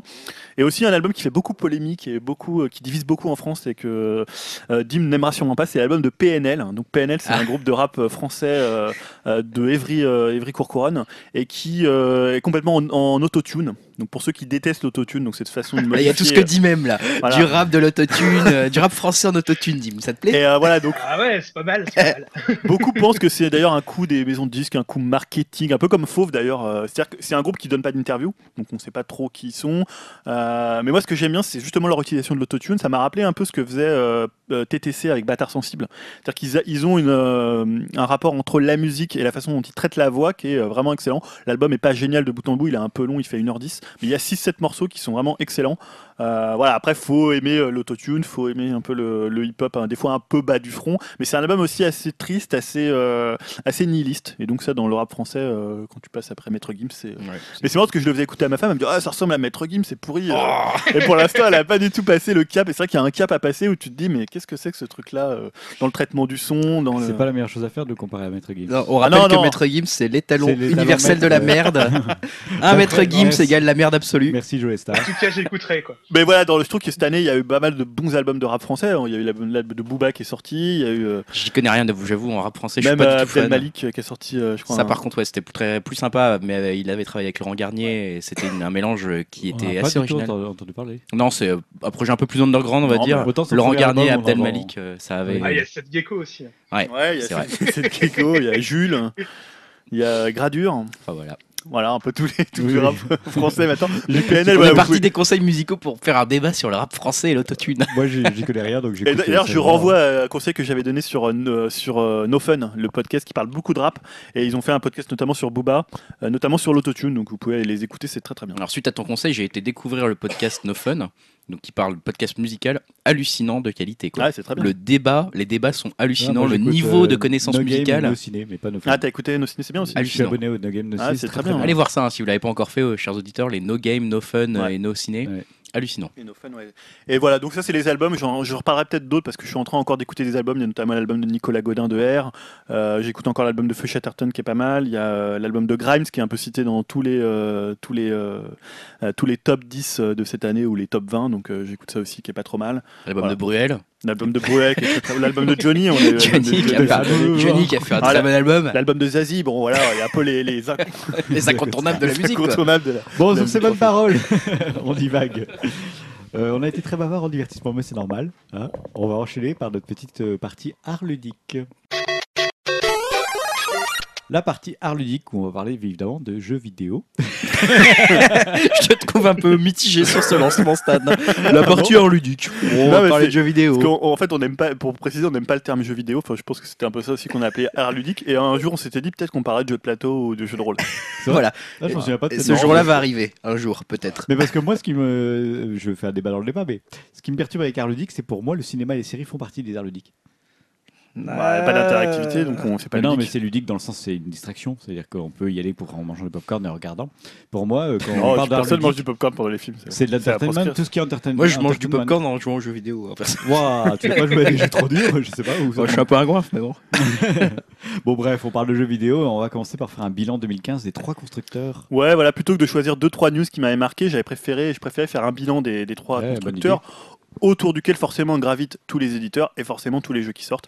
Euh, et finalement, on va voir que le gros événement jeu vidéo qui était le 3 cette année, bah, je trouve qu'il a bien éclairé euh, les années respectives euh, des trois constructeurs. Donc je vais commencer par Sony.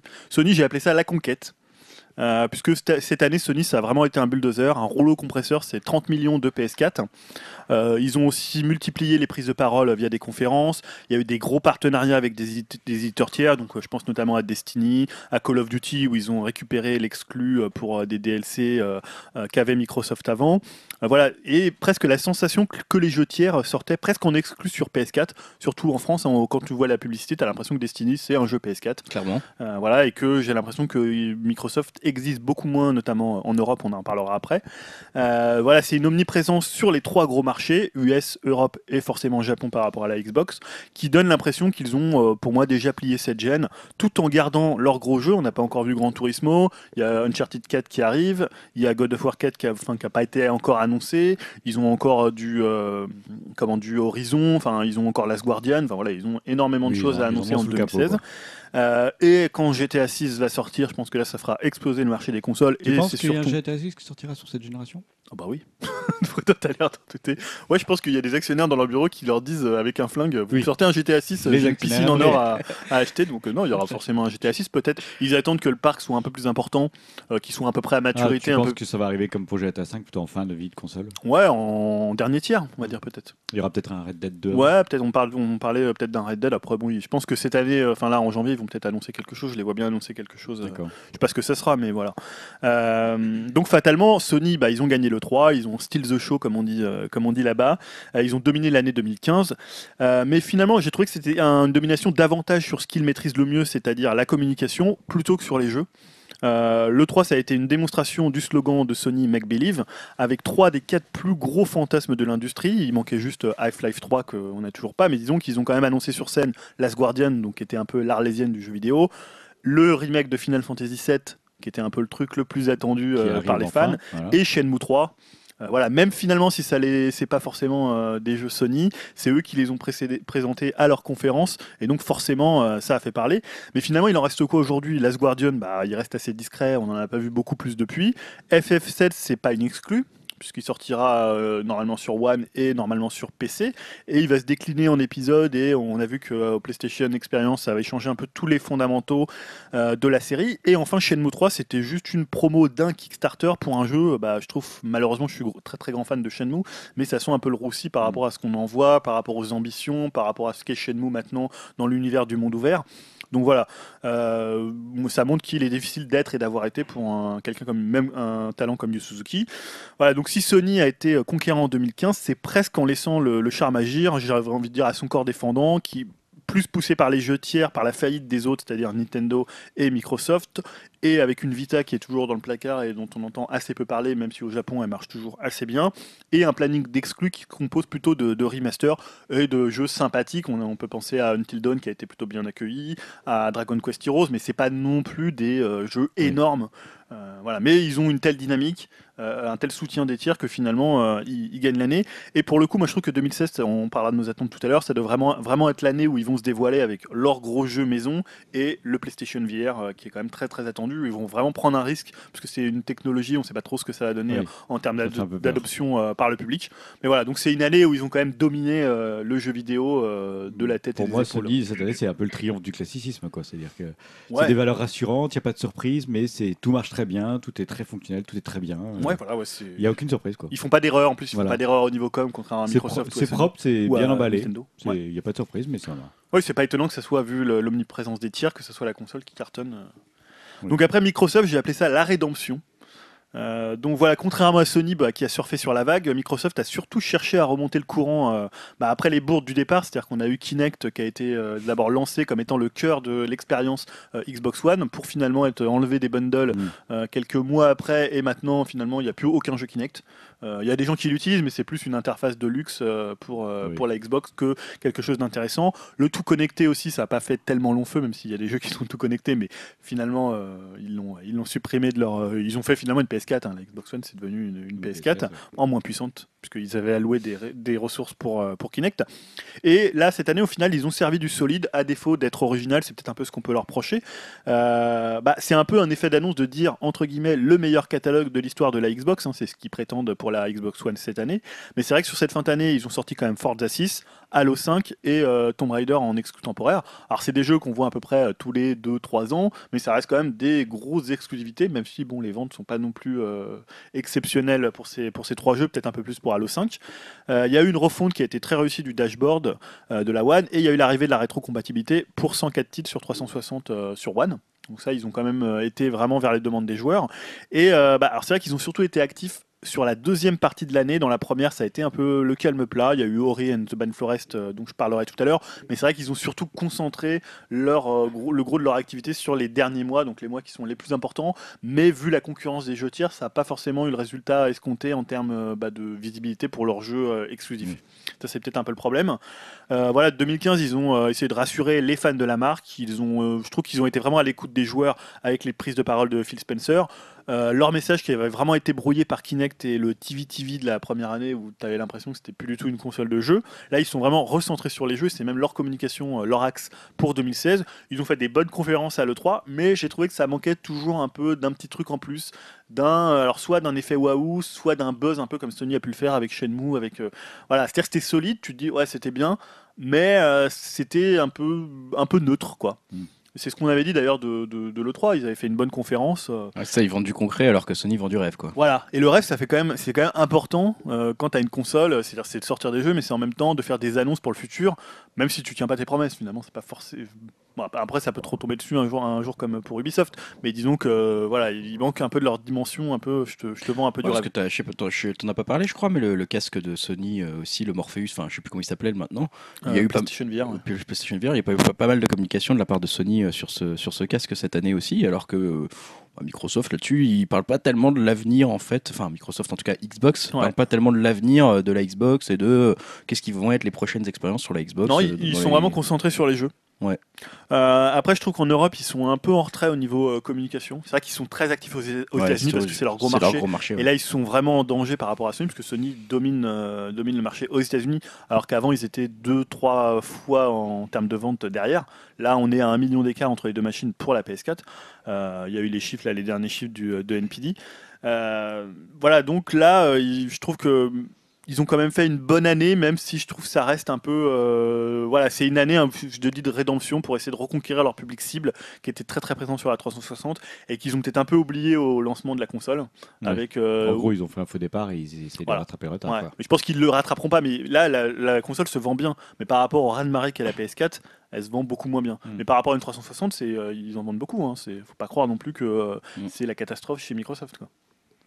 Donc voilà, après pour Nintendo, moi j'avais euh, intitulé ça euh, respiration artificielle. c'est un peu ça, ouais, c'est un peu ça, mais c'est plutôt toi qui vas en parler. Transition euh. difficile, bah tu compléteras si jamais. parce que moi je l'ai abordé plutôt des, des- des différents aspects dont on a parlé au cours de l'année de Nintendo, des différents événements peut-être qui ont, qui, ont, voilà, qui ont joué un peu dans l'actualité Nintendo au cours de 2015. L'année avait commencé un peu difficilement avec l'affaire des youtubeurs. Hein, je sais pas si vous vous souvenez de ça, le lancement d'une nouvelle plateforme destinée à assurer la rémunération des youtubeurs euh, avec un objectif derrière de partager mieux les revenus publicitaires entre les utilisateurs de YouTube, enfin les, youtubeurs et Nintendo. Et euh, bon, déjà en 2013, il y avait eu euh, pas mal de problèmes puisque Nintendo avait essayé carrément de s'arroger la manne financière que faisaient les vidéos, les pubs, euh, parlant des vidéos euh, des jeux euh, Nintendo.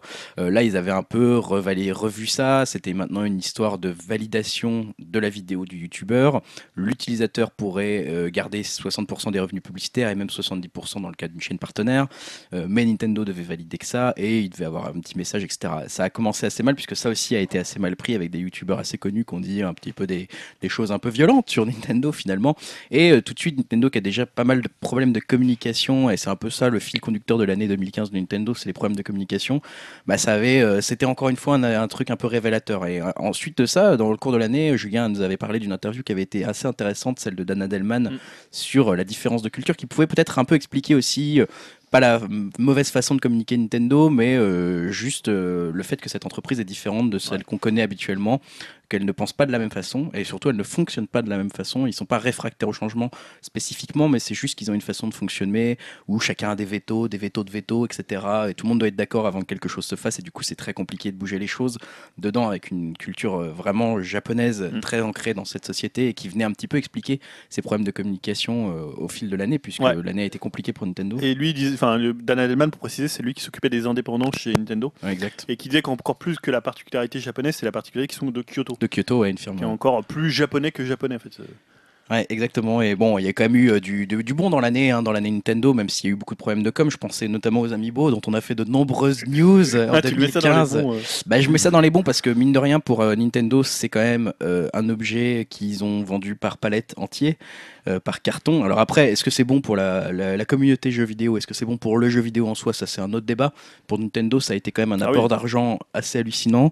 Euh, je rappelle, voilà, des certains modèles qui se vendaient en Europe ou aux États-Unis à 200 dollars et même en rupture, euh, enfin ceux qui étaient défectueux à plus de 10 000 dollars sur eBay facile. On avait vu ça en début d'année 2015.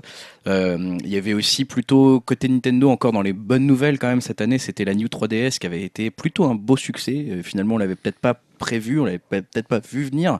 On se disait peut-être la 3DS euh, commence vraiment à s'essouffler, même si on en fait des nouveaux modèles, etc. Puis finalement, euh, il y avait eu rapidement des très bonnes ventes euh, de, de la New 3DS et notamment du Majora's Mask 3D qui était déjà écoulé à 570 000 exemplaires en Occident une semaine à quelques après sa sortie. Donc c'était vraiment un, beau carton. Malheureusement, encore une fois, Nintendo s'est un peu empêtré dans, la, dans les, pieds, euh, les pieds dans le tapis de la communication au moment de son annonce euh, du grand changement, parce que ça a été ça la grande annonce Ouais. finalement de Nintendo dans l'année. la. C'était la transformation de Nintendo via un partenariat avec DNA, euh, voilà, société complètement inconnue en Occident. Donc, avec des réactions assez mitigées, hein, pour rappel. Donc, c'était le 17 mars euh, où il y avait eu le Nintendo qui avait annoncé l'arrivée prochaine de jeux utilisant ses licences euh, destinées aux smartphones et tablettes via ce fameux partenariat avec DNA. Euh, voilà, c'était dans de bah, peut-être trouver un nouveau public, on ne savait pas exactement. C'est ce qui était en tout cas déclaré. C'était éventuellement trouver un nouveau public via les, les petites applis sur smartphone pour qu'ils viennent après acheter des consoles Nintendo euh, et pour le coup faire ça avec un spécialiste du secteur, à savoir DNA, qui en plus euh, s'occuperait de refaire complètement le club Nintendo et d'unifier un peu tout ça. de ouais, l'écosystème. Voilà, bon, après, pourquoi pas, hein, pourquoi pas, euh, l'annonce en elle-même n'était pas inintéressante, on, on peut pas toujours pas se prononcer dessus finalement, parce qu'on n'en sait pas vraiment beaucoup plus maintenant, hein. on sait maintenant que les jeux seront des free-to-play, quasiment tous, etc., etc., mais on n'a encore pas vu finalement ce premier jeu, on l'a encore pas testé, donc on peut, difficilement se prononcer. Par contre, lors de cette même conférence, il y avait eu plus ou moins une annonce, moi que j'ai appelé entre guillemets ratée, de la nouvelle Nintendo, euh, nouvelle console Nintendo, qui est donc la NX, ça aussi, encore une fois, euh, en termes de mm, voilà, euh, raté de, de communication, je pense que là, ça va être un exemple qu'on va étudier dans les écoles de commerce dans quelques années. Je pense qu'on peut pas plus rater une communication que ça. C'est-à-dire que voilà, annoncer une console au moment où la précédente n'est pas du tout encore terminée. Théoriquement, en tout cas, on est là, on, on essaye de rassurer les gens en disant euh, la console n'est pas finie, sa fin de vie elle est encore loin, etc. Mais en même temps, on vous annonce quand même une nouvelle console euh, et on l'annonce via une espèce de slide PowerPoint euh, sans en dire beaucoup plus. Bref, tout était complètement raté Ouais, là-dedans. c'est plutôt le flou autour de la console qui a fait que tout le monde a spéculé sur ce que ça pouvait être et ça spécule encore puisqu'on voit qu'il y a des brevets qui sortent de toutes parts et on, on dit tiens ils vont faire ci, tiens ils vont faire ça. Alors que tu as une console qui est en difficulté et, qui était qui, qui, qui occupait qui était dans sa troisième année quand même. Ouais, c'était clairement pas le mouvement euh, intelligent pour essayer d'apporter son support à la Wii U, puisque à partir de ce moment-là, ils se sont dit, bah, enfin, perso, moi je me suis dit, bah, c'est donc c'est mort pour la Wii U, quoi. S'ils commencent déjà à parler d'une nouvelle console officiellement, parce que bien sûr ils travaillaient dessus, tout le monde le savait, mais euh, qu'ils l'annoncent un peu officiellement comme ça, c'était un peu la fin de la Wii U euh, lors de cette conférence qui était quand même en mars, donc effectivement on Mais était sans euh, qu'on sache en même temps si la NX c'était une portable ou une euh, console de salon. hmm, sans qu'on le sache toujours d'ailleurs.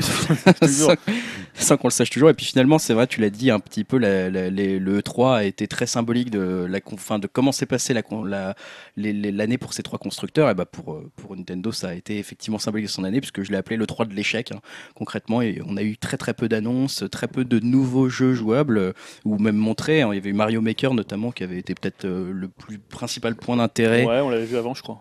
Oui, encore, on l'avait vu Je avant, crois t'as que la raison. seule nouveauté c'était Mario Tennis. il y avait Mario Tennis qui était la seule nouveauté. Voilà. On avait vu, euh, on avait vu des choses comme The Legend of Zelda Triforce Heroes. On avait vu aussi, on a vu Metroid Prime Fédération Force sur 3DS. On l'a pas euh, revu non, qui a fait euh, en plus couler pas mal d'encre parce que bah voilà, ça va décever énormément les fans de Metroid. Donc en fait, toutes les annonces qui sont parues pendant ce 3 été soit décevante, soit on s'en foutait un petit peu Bon. parce que bon, Mario Tennis c'est pas le Ah jeu le plus intéressant du monde. Star Fox Zero qui avait quand même pas mal déçu sur sa présentation. Star Fox euh, Zero qui était assez moche, le Zelda euh, qu'on n'avait pas revu. Enfin, du coup, euh, vraiment le 3 de l'échec est tellement un échec qu'il y avait même Sa- Satoru Iwata qui s'était fendu la question sur Twitter en disant on fera mieux la prochaine fois, en gros. hein. Donc c'est quand même grave pour qu'on en arrive là. Au final, dans les derniers événements de l'année Nintendo, bah, c'est malheureusement la disparition de Satoru Iwata et son, et son remplacement par un nouveau, voilà, un nouveau président. Et puis bah, peut-être maintenant, on attend l'année prochaine. euh, enfin, on, passera, on parlera des attentes un peu tout à l'heure, mais peut-être la NX, je ne sais pas. On verra euh, avec encore une fois des nouveaux brevets qui bien. apparaissent plus, plus Ah, c'est forcément 2016 qui Oui, l'annonce. hein. hein, Pour moi, ils ont là, ils ont pratiquement euh, tous les jeux qui vont sortir, c'est un peu premier semestre. À part Zelda qui est, un- on sait pas trop. Zelda sortira pas sur Wii U. Ah, C'est si, si, si. En cross. euh, Vous croyez en Alors, cross soit pour moi, il sortira sur Wii U, Oui, soit ça sera rétrocompatible NX, soit ils feront une version remaster, mais peut-être plus tard. Pour mais moi, c'est évident qu'il sortir sortira sur Wii U. Ouais, pour moi, sur les deux. Pour les deux, je sais pas, mais sur Wii U, pour moi, c'est sûr. D'ailleurs, je crois qu'ils l'ont encore euh, confirmé euh, Mm. dans le dernier Nintendo Dir- Nintendo Direct, où on a, Direct, où on a eu euh, 10 secondes du jeu. quoi. Je sais pas si t'as des choses à ajouter sur Nintendo. Euh, non, c'était à peu près tout. Ouais, c'est vrai que le, le décès d'Iwata, forcément, quand tu, tu perds ton président dans l'année, ça, bah, ça, Ça aide ça aide pas, ça marque un peu. En plus, on a pu s'apercevoir de la popularité d'Iwata dans l'industrie et auprès des joueurs. Euh, c'était vraiment la figure euh, emblématique de Nintendo et Kimishima, le nouveau président, s'est vraiment mis dans l'ombre de Mm. Iwata, dans la continuité de Iwata. Et on, d'ailleurs, on ne sait pas tellement s'il est élu pour, euh, pour longtemps ou pour un, c'était un an, ouais, c'était un an. Donc, euh, Il se peut qu'il reste hein, si ça marche pour lui. est-ce qu'on avait, parce qu'à l'époque on avait dit, est-ce que finalement ils essayent de former quelqu'un en interne, le plus jeune, Mm. pour la suite et que là ils font juste une transition? Est-ce qu'ils vont aller chercher chercher quelqu'un d'extérieur? Enfin voilà, il y a beaucoup de choses qui devraient se passer en 2016 pour Nintendo. Avec bon, il y a Mitomo, mais Mitomo c'est plus un espèce de cheval de Pour leur jeu mobile, pour essayer un peu de tâter le terrain sur leur écosystème euh, qui va être mis en place par DNA et qui devrait concerner à la fois le PC, les tablettes, les smartphones, les consoles. Euh, ce qu'on en parlait d'ailleurs, c'est peut-être pas. Je crois que c'était Stan, tu disais que c'est beaucoup se sont moqués de Mitomo, mais c'était peut-être une stratégie euh, qui peut Sur être le long terme, euh, qui sur le long payante. terme qui peut être payante. Euh, voilà, 2016, ça a été une année hyper intéressante parce que ils ont donné aucune visibilité cette année, même sur la Wii U et même sur la 3DS. Mm. Il y a quelques jeux qui arrivent là en début d'année, mais voilà, je pense que ça va. Et Reggie Fils-Aimé l'avait annoncé, ça va être l'année de la transformation. Enfin, il, il se prépare à la transformation. Qu'est-ce que ça va être? On ne sait pas. Donc, euh, je trouve que ça va être passionnant leur année euh, 2016. euh. Je pense qu'il y avoir beaucoup de bonnes news euh, jeux vidéo en, 2015 en 2016. Ouais, en fait, ils ont une énorme carte à jouer, c'est-à-dire qu'il faut pas qu'ils déçoivent avec la NX, il faut pas qu'ils refassent la même erreur que la Wii U, elle a sortir trop vite et du coup pas de contenu, euh, à une finition pas terrible Ouais, au niveau pas du, compréhensible. du software, etc. Il faut vraiment qu'ils prennent le temps de poser les choses et qu'ils la sortent bien, quoi. Enfin, qu'ils fassent bien là, parce que Allez, Moi, ils je pas- pense ouais. qu'ils vont faire une annonce euh, aux alentours de l'E3, peut-être pas à l'E3, mais peut-être juste avant. Et, euh, juste avant, je vois Et ça. Peut-être la ouais. montrer après le 3 pour une sortie fin d'année ou début d'année d'après, mais peut-être même fin d'année. Parce que quand tu vois leur calendrier Wii U et 3DS, c'est un calendrier qui est tendu là sur janvier, euh, juin. euh, tu vois, jusqu'à, je crois que Star Fox Zero, c'est en, c'est en avril. Euh, voilà, donc, euh, par contre, faut quand même, on n'a pas beaucoup parlé des jeux ni Wii U ou 3DS cette année, mais il y a quand même eu des bons jeux quand même cette année. On peut on penser à en Splatoon, fait. à Splatoon, Splatoon, qui ouais, était c'est euh, un succès. Et, euh, voilà, même Bah, des. C'est ça qui est dommage, c'est qu'on retient que le négatif Voilà. de Nintendo, alors qu'en fait, on verra tout à l'heure, parmi nos jeux préférés de l'année, il y en a Mm. beaucoup qui sont sur Ouais. les Wii U, quoi. Mais bon, sur une année, il faut aussi que tu donnes de, pas un peu du, du gâteau pour l'année d'après. Et Nintendo, je trouve, l'a pas du tout fait, à part en restant dans le Moi, je flou. suis, Dans le- dans- je suis presque content qu'on ne sache rien sur la NX. Tu vois, je me dis, on attend quelque chose, on, on peut être que surpris en bien ou en mal, mais au moins il y a une surprise. on- Ouais. C'est bien qu'il n'y ait pas de fuite, c'est bien que voilà, je suis content. Je suis content qu'on. Ouais, puis on sait très bien que les brevets qui sont lancés, c'est aussi des brevets pour euh, brouiller un peu les pistes. pistes. ouais. Oui, puis un brevet, ça peut être juste un brevet pour soi et on ne l'utilise pas. hein. Voilà. Ok, bon. Euh, bah, bilan intéressant de l'année. On va passer plutôt sur les jeux qui nous ont marqué cette année. Euh, on- bah, je vais commencer par passer la parole à Dim, comme tu as été très silencieux, Dim. Hmm, D'accord. Euh. Alors, j'ai retenu deux jeux que tu avais beaucoup aimé cette année. Tu nous parles déjà de ces deux jeux-là? Voilà, exactement. Donc je vais commencer par euh, Batman Arkham Knight. Donc euh, bon, après attention, ce que je vais dire, malgré les critiques, ça reste quand même un très bon jeu. Mais j'ai quand même quelques déceptions. C'est la première fois que ça m'arrive sur la, la saga Arkham, parce que le scénario est vraiment très très proche de Arkham City et de Arkham Origin. Euh, c'est un peu une habitude d'avoir des suites qui se ressemblent avec euh, des nouvelles euh, des nouvelles features, mais bon. euh, Là, je suis quand même vraiment déçu parce que la formule euh, n'a vraiment pas trop bougé, quoi. Entre Asylum euh, et, Ar- et Arkham City, il y a vraiment eu un, énorme gap, quoi. Je compte pas vraiment Origin, qui vu qu'il n'était pas développé par Rocksteady, mais par Warner Montréal. Mais bon, ça n'empêchait pas à l'époque que le jeu était très bon, grâce à un scénario que je trouvais vraiment, vraiment bien et qui rattrapait euh, le côté clone de, d'Arkham City. Donc là, la grosse nouveauté pour Arkham Knight, c'est la Batmobile.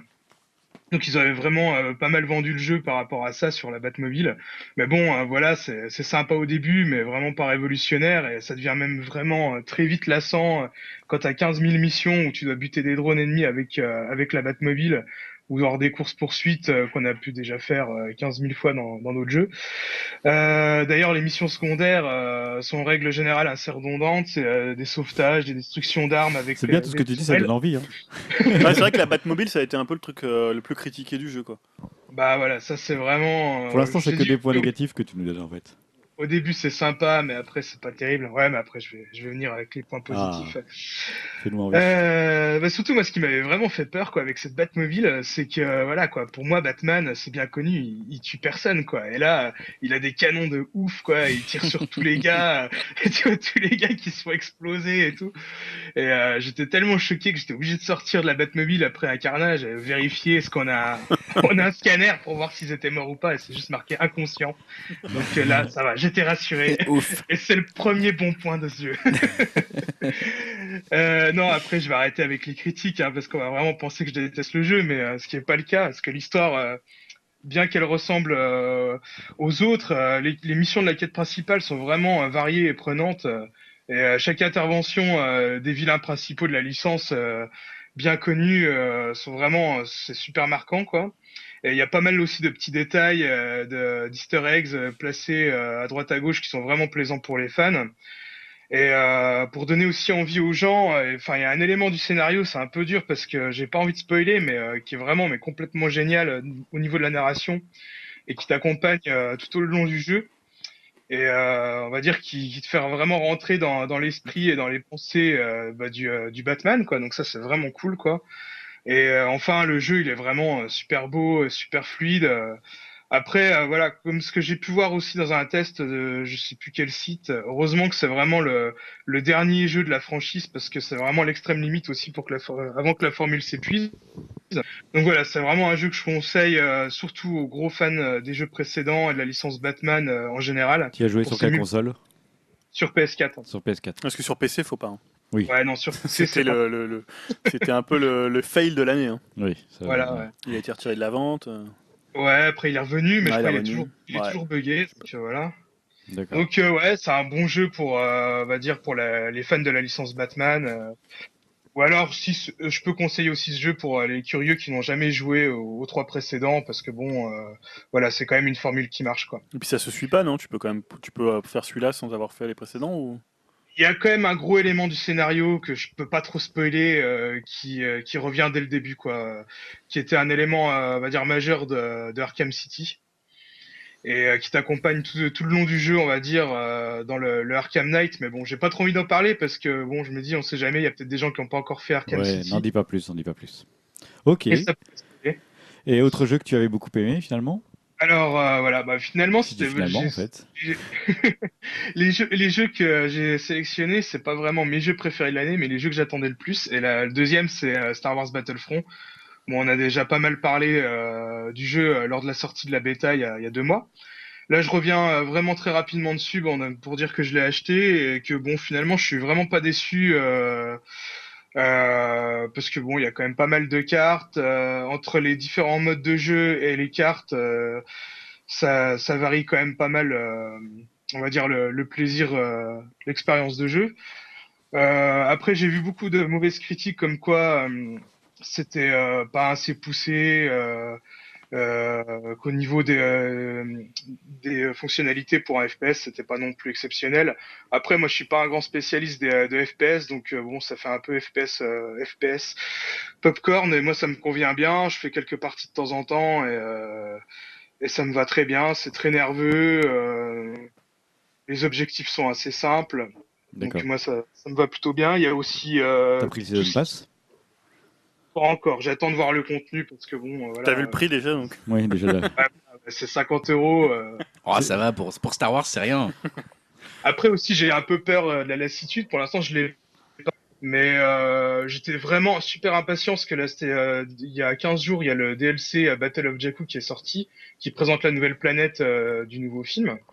Et j'étais vraiment impatient euh, de pouvoir le faire. Et puis au final, je me rends compte que bon, le, décor est super beau, mais la mission, ça reste toujours un peu la même.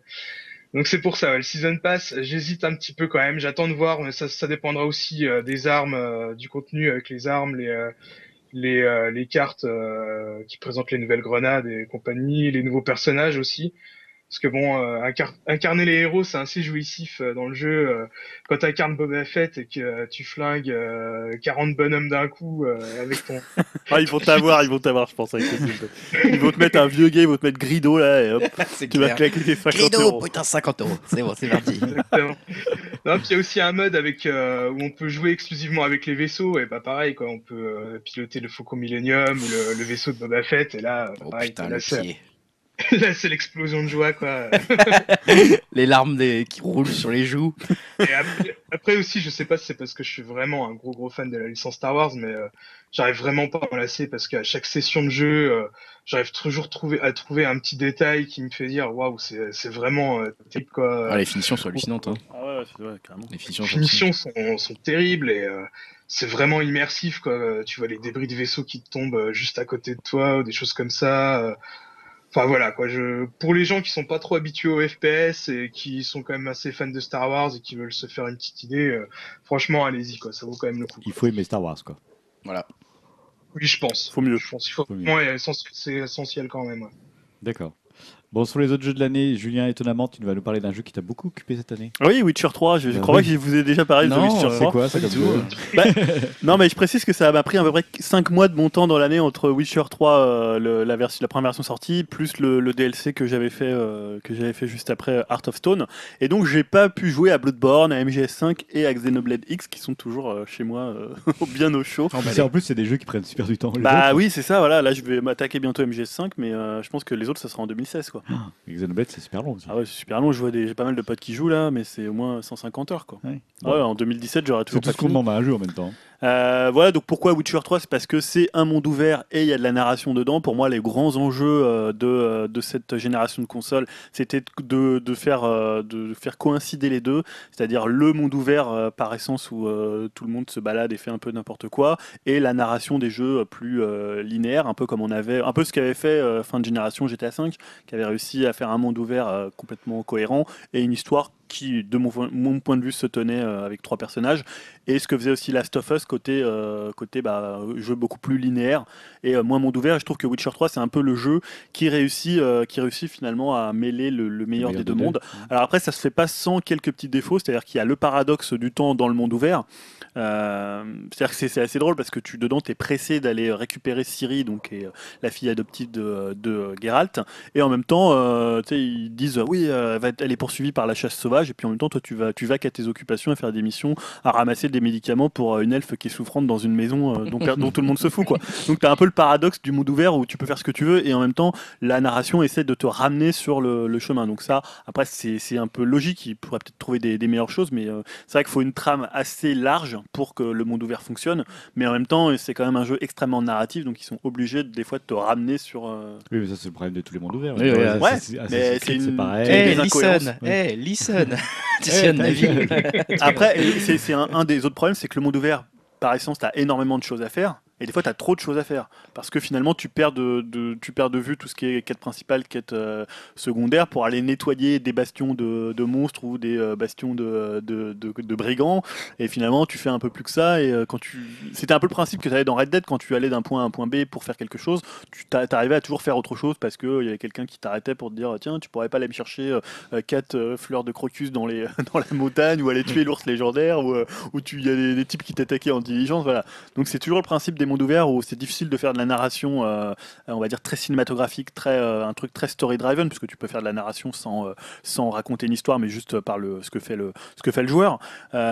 et c'est également aussi un des défauts, c'est que c'était un jeu à patch, comme à peu près 95% des jeux qui sortent maintenant. C'est-à-dire que là, on doit être au, à peu près au, au 10e ou 12e patch. Mm. Alors il y avait des patchs parfois qui apportaient juste des trucs en plus, mais parfois qui créaient d'autres problèmes.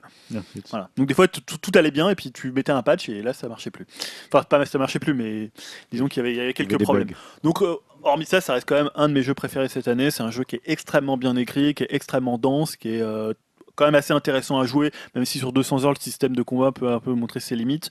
Mais voilà, rien que pour la narration, pour les personnages, pour euh, l'environnement, pour le côté hyper massif du, du jeu, et en même temps tu peux le faire en 40-50 heures si tu fais que la quête principale, parce que euh, pas hein. t'es pas obligé de farmer dans le jeu, c'est pas comme dans un RPG, euh, tu vois, à la japonaise où souvent faut que tu Mm. sois de bon niveau. Que Là- 40-50 heures. Ouais, mais bon, pour un, Excuse-moi, je reviens juste sur ce petit détail. Donc tu peux le faire vraiment en, presque en ligne droite et comme les quêtes annexes rapportent assez peu de, de points d'expérience, pas- c'est vraiment les quêtes principales, la quête principale qui Donc, ramène faut- beaucoup de points d'expérience. Ce que tu dis, c'est que les cartes annexes sont suffisamment intéressantes pour te, te pousser à les faire, alors Ouais. que ça t'apporte rien finalement. Ça t'apporte du loot, donc euh, des armures, des armes. Mhm. Euh, ça t'apporte aussi un éclairage sur la quête principale parce que tu as plein de choses qui se passent comme ça en périphérie des quêtes annexes. Mais en termes d'expérience, tu vas gagner beaucoup moins. T'en gagnes un petit peu, mais euh, beaucoup. Tu, tu seras peut-être un ou deux niveaux en dessous euh, si tu fais pas les quêtes annexes. Donc c'est pas très. oui. euh, si tu joues en normal, ça passe bien quoi. Voilà, donc le jeu il est quand même ouvert pour plein de joueurs différents. euh, même si t'as pas fait les précédents, j'en avais déjà parlé, mais même si t'as pas fait Witcher 2 et Witcher 1, tu peux quand même raccrocher les wagons. Quoi. Bon, c'est pas mal de faire le 2, mais euh, si tu veux vraiment faire le 3 parce que tu veux pas jouer sur une console d'ancienne génération, tu peux quand même t'y retrouver. Il y a un, un petit, il y a un petit truc qui résume un peu, tu peux aller voir sur internet, et t'es pas vraiment perdu dedans. Moi j'ai pas mal d'amis qui l'ont fait sans avoir fait les autres, et ils s'y sont quand même retrouvés. D'accord. Voilà, on en reparlera début d'année parce qu'il y a la deuxième extension qui sort, euh, Blood and Wine. Oh mon dieu, Ah. on n'a pas fini avec ça. Un conseil de l'année prochaine. Le conseil de l'année prochaine. Déjà. Voilà, surtout que c'est une nouvelle province qu'on va voir, donc euh, ça va être très bien. Je- Pour faire tourner un peu la parole, Grégoire, tu veux nous parler d'un jeu? Oui, tu penses auquel C'est celui que tu veux en fait. D'accord, ok. Bah, c'est vrai que j'en ai pas fait énormément en fait cette année des T'as jeux. trois jeux, donc parle du un des trois. Euh, pour la, celui le- sur lequel j'ai passé le plus de temps, Oh, euh, c'est euh, c'est Hearthstone. Oh, étonnant voilà, bah, j'ai déjà fait un Encore cons- une surprise. Voilà, D'accord. j'ai déjà fait un long conseil sur Hearthstone, donc je vais pas euh, m'apesantir là-dessus plus que ça. hein. C'est un jeu de cartes euh, à collectionner, et à jouer comme Magic, hein, pour ceux qui connaissent un petit peu. Voilà, c'est un free-to-play, mais il vaut mieux quand même payer un petit peu pour, pour pas pour gagner, mais pour prendre plus de plaisir à jouer, pour avoir plus de cartes tout simplement. Voilà, vous avez des héros, vous incarnez des héros, vous avez 30 cartes dans votre deck, vous en avez quelques-unes dans votre main. Avec ces cartes-là, vous posez des créatures, vous jetez des sorts et vous essayez de faire baisser la vie de l'adversaire en face. Ça paraît tout simple, mais en termes de, possibilités de jeu, bah, c'est un peu comme des échecs en, plus fou encore, euh, avec beaucoup d'aléatoires qui viennent un petit peu euh, mettre un peu de fun là-dedans. Et honnêtement, c'est addictif, c'est super bien fait. Blizzard fait du fan service. Et voilà, c'est c'est, euh, une vraie drogue. T'as j'ai- joué combien de temps? Oh là, là, je, je ne peux pas dire un chiffre. Je, Et il se moque des je- 40-50 heures de Ouais, Witcher. je pense que j'ai dépassé les 400 heures sur Hearthstone. Ouais, euh, ouais, ouais. facile. T'aurais Ah pu- ouais, là, pu faire 10 fois Witcher. facile. Honnêtement, facilement dépassé les 400 heures sur, sur Hearthstone. C'est honteux, mais bon, je prends tellement de fun que voilà, on peut vraiment s'amuser si vous aimez un peu voilà les jeux Il faut stratégie. aimer marque. ce genre de jeu. Si un jour vous avez joué à Magic et que vous vous êtes dit ah c'est pas mal ce jeu, et puis que vous avez jamais persévéré, allez pas sur Hearthstone parce que vous aurez plus de vie. Voilà. Mais Hearthstone, tu peux y jouer gratos. Oui, tu peux y jouer gratos. Moi, je- moi perso, j'ai acheté des trucs et tout parce que voilà, j'avais envie d'avoir, on va dire, plus de fun avec des cartes plus rares ou des cartes que tu as moins de chances d'avoir. Mais euh, il y a plein de mecs qui jouent complètement gratuit et qui arrivent quand même à faire, euh, à être légende, etc. Enfin voilà, à aller loin dans le jeu si, ça- si le genre de truc t'intéresse. Moi perso, je joue pas tellement pour euh, le côté, euh, euh, comment dire, euh, compétition et monter légende comme euh, c'est le but pour plein de gens. Moi, je joue vraiment pour créer des decks complètement cons et fun et parce qu'il y a tellement de possibilités que c'est assez hallucinant quoi. Voilà, donc plein d'actualités, il y a tout le temps, il y a eu des expansions cette année, il y a eu deux aventures cette année, enfin voilà, il y a eu plein de choses, donc plein de nouvelles cartes, et ça c'est tous les 3-4 mois, il y a des nouveaux trucs, donc c'est assez intéressant à suivre en plus quand on est dans l'univers. Ok. Julien, tu vas revenir sur deux plus petits jeux, dont Ouais. un qu'on a en commun. Ouais, bah voilà, c'est pour ça que je vais te laisser parler après du deuxième. Moi, je vais d'abord parler de. Ouais, parce que finalement, moi, j'adore le jeu, le genre de la plateforme. Et c'est un genre finalement qui est un peu plus en retrait qu'à une époque, même si on en a beaucoup sur les consoles de Nintendo. Et je trouve qu'il y a deux jeux qui répondent à cette tradition, mais en même temps qui sont placés un peu en biais du jeu de plateforme classique euh, skillé comme Mario ou comme Super Meat Boy. Donc le premier, moi, que j'ai beaucoup aimé, c'est Ori and the Blind Forest. Donc ça, c'est sorti sur Xbox One et sur PC. Donc là, pour le coup, presque plus qu'un jeu de plateforme, on est presque dans un Metroidvania. Euh, puisque il y a moins de plateformes pures à part des séquences un peu de fuite euh, au niveau des donjons et des temples. On n'a pas vraiment un level design de, de platformer, mais plutôt un level design qui est basé sur l'exploration, avec une map euh, globale qui est très très cohérente et qui, comme dans les Metroid-like ou les Metroidvania, euh, s'ouvre au fur et à mesure qu'on récupère des pouvoirs. Clairement, tu vas pouvoir sauter plus haut, donc tu vas pouvoir aller dans un endroit dans lequel tu pouvais pas aller avant. Tu vas récupérer un truc de force, et voilà, c'est le truc classique du Metroidvania ou même du Zelda. hein. Le Zelda fonctionne un peu, un peu comme ça. Euh, ça donne finalement un jeu qui est très très vif, qu'on parcourt de gauche à droite, de droite à gauche, de bas en haut, de haut en bas. Il y a vraiment un- une utilisation de la map qui est vraiment intéressante euh, et qui nous oblige pour le coup à une connaissance et à une mémoire géographique puisque la map est quand même assez importante. Euh, alors pour le gameplay, c'est pas forcément la meilleure partie, même si c'est vraiment très efficace.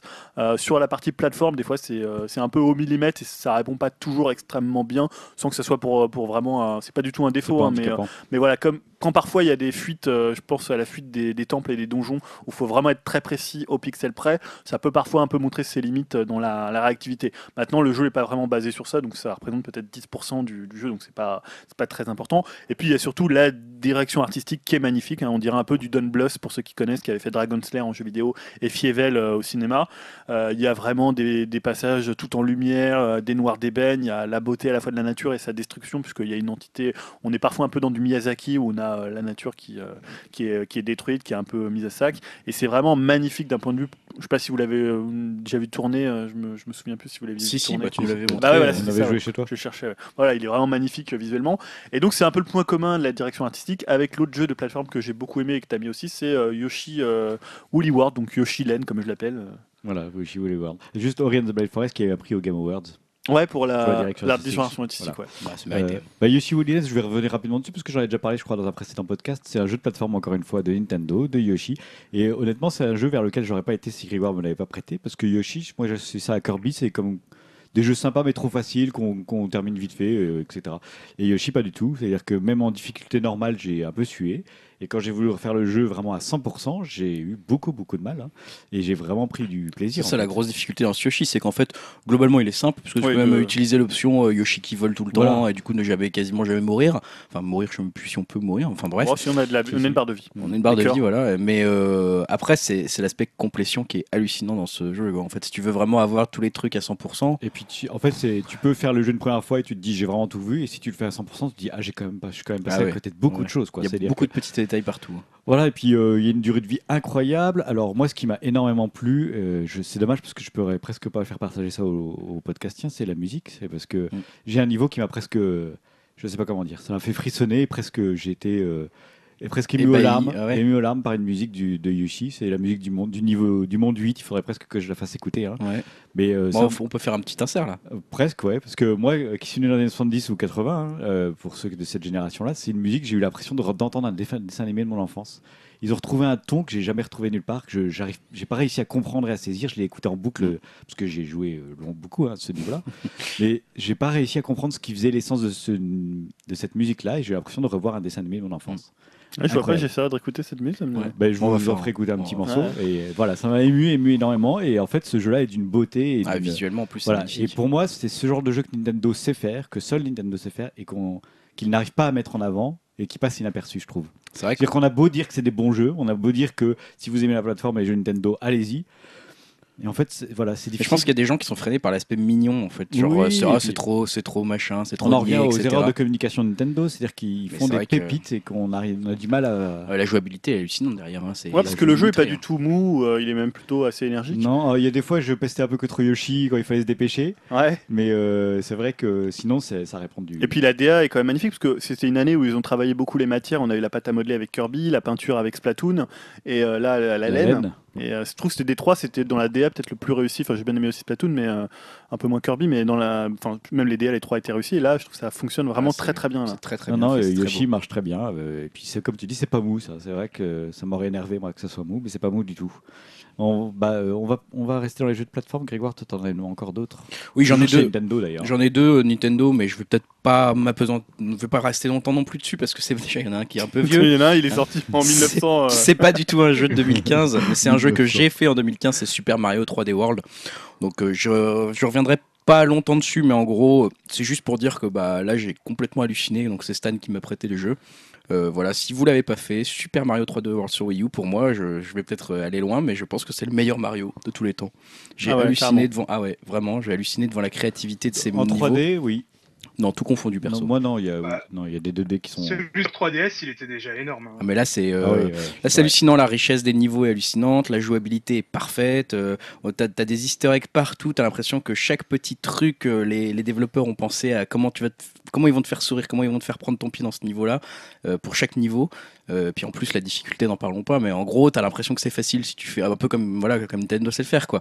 Tu le fais en ligne droite, tu peux te dire que ça va, c'est jouable. Et puis si tu veux aller faire les mondes cachés et autres, euh, tu peux y passer plusieurs centaines d'heures, n'est-ce pas, Stan passé 150 ans. Voilà, donc Ah, est, Super Mario 3D World, hallucinant ce Moi, jeu. j'avais dit un jour, c'était un peu comme une boîte de Quality Street dans laquelle il y a que les chocolats que t'aimes. Ouais, c'est Parce que exactement souvent dans les Quality Street, t'as des trucs un peu dégueux. Oh, Merci et tu- Forest. C'est un peu la, la- la- la déclaration Forrest Gumpienne de l'émission.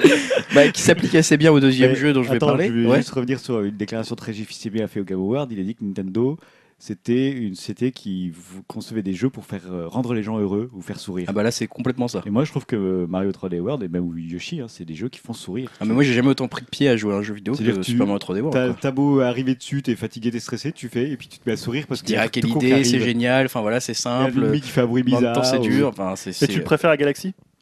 Et pourtant, j'ai beaucoup, beaucoup aimé Galaxy. hein. Quand il se beaucoup. transforme en chat, c'est génial quand il se transforme en chat. Mais tout est bien pensé. Le, le les- petit bruit les- quand il glisse, quand il, tu sais, il s'accroche au Ouais. mur et qu'il glisse. Ah, Il y a un souci du détail. le level Ah là design là est hallucinant. Et surtout, je trouve que c'est le- peut-être leur premier jeu 3D qui est aussi jouable qu'un jeu 2D en Oui, termes de gameplay.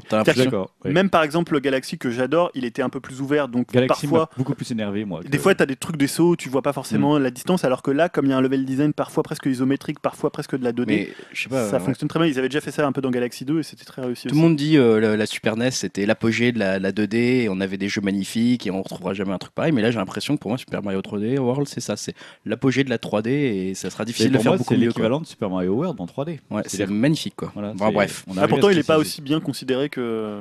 Bah oui, mais Bah, à tort. c'est- je pense que c'est dû à la console sur laquelle il est. Peut-être. Et du coup Captain Toad qui était l'autre jeu aussi, je reviendrai pas dessus parce que Julien avait fait un conseil là-dessus. Ouais, moins marquant. hein, que... Moins marquant, mais qui est un petit jeu qui m'a occupé. Alors là, qui Qui est correspond sorti en aussi- 2015 par contre. qui est sorti, qui est sorti en 2015 déjà, et qui correspond aussi à une étape, euh, voilà, voilà, les enfants, le boulot, c'est plus compliqué de trouver vraiment du temps pour jouer aux jeux vidéo, surtout qu'il y a Hearthstone à côté, saloperie. et du coup, euh, pouvoir faire un petit niveau en 5-10 minutes, qui est vraiment un petit truc à dévorer comme ça, voilà, il n'y a qu'une bonne idée, on l'a fait, on essaye de se trouver un peu, se creuser un peu la tête pour essayer quand même de le compléter à 100%. Euh, au- finalement, au lieu d'y passer 10 minutes, on y joue une heure parce qu'on a envie de refaire deux autres niveaux après. C'est hyper bien, c'est la direction artistique est Mm. magnifique aussi, Ok. ces espèces de petits mondes auxquels on pouvait, autour duquel on peut tourner avec la caméra. Moi, j'ai vraiment aimé cet aspect-là. Il y avait un côté, si on aime bien les Lego presque, enfin, moi, Ouais. ça m'a fait un peu penser à ça.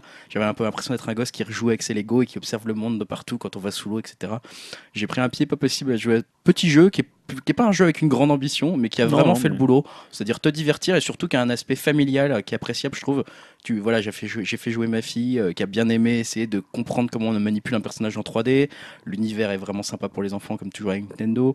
Mais il y a un côté, euh, ça t'amène à aimer les jeux vidéo, je pense, ce jeu-là. Et je l'ai bien aimé pour ça, Captain Toad. Et d'ailleurs, Stan, tu vas nous parler d'un autre jeu, moi aussi, qui est assez mésestimé que tu as fait en... Oui, que je pensais ne pas aimer. que aussi chez Nintendo. voilà, mais, encore euh, Nintendo. On est désolé, on n'est pas pro Nintendo spécialement. Mais si, moi je suis pro Nintendo. moi. j'assume. les hein. appel. partout. Moi je- Bah, j'adore. C'est Pikmin 3, mais j'en ai déjà parlé dans un, un dernier podcast. Hein. Pikmin 3, que j'ai découvert la licence Pikmin avec ça. En fait, j'avais touché à Pikmin 2 sur GameCube et j'avais pas accroché du tout. Là, je me suis dit, allez, force-toi un peu, essaye, réessaye Pikmin 3. Et je suis complètement tombé dedans. C'est.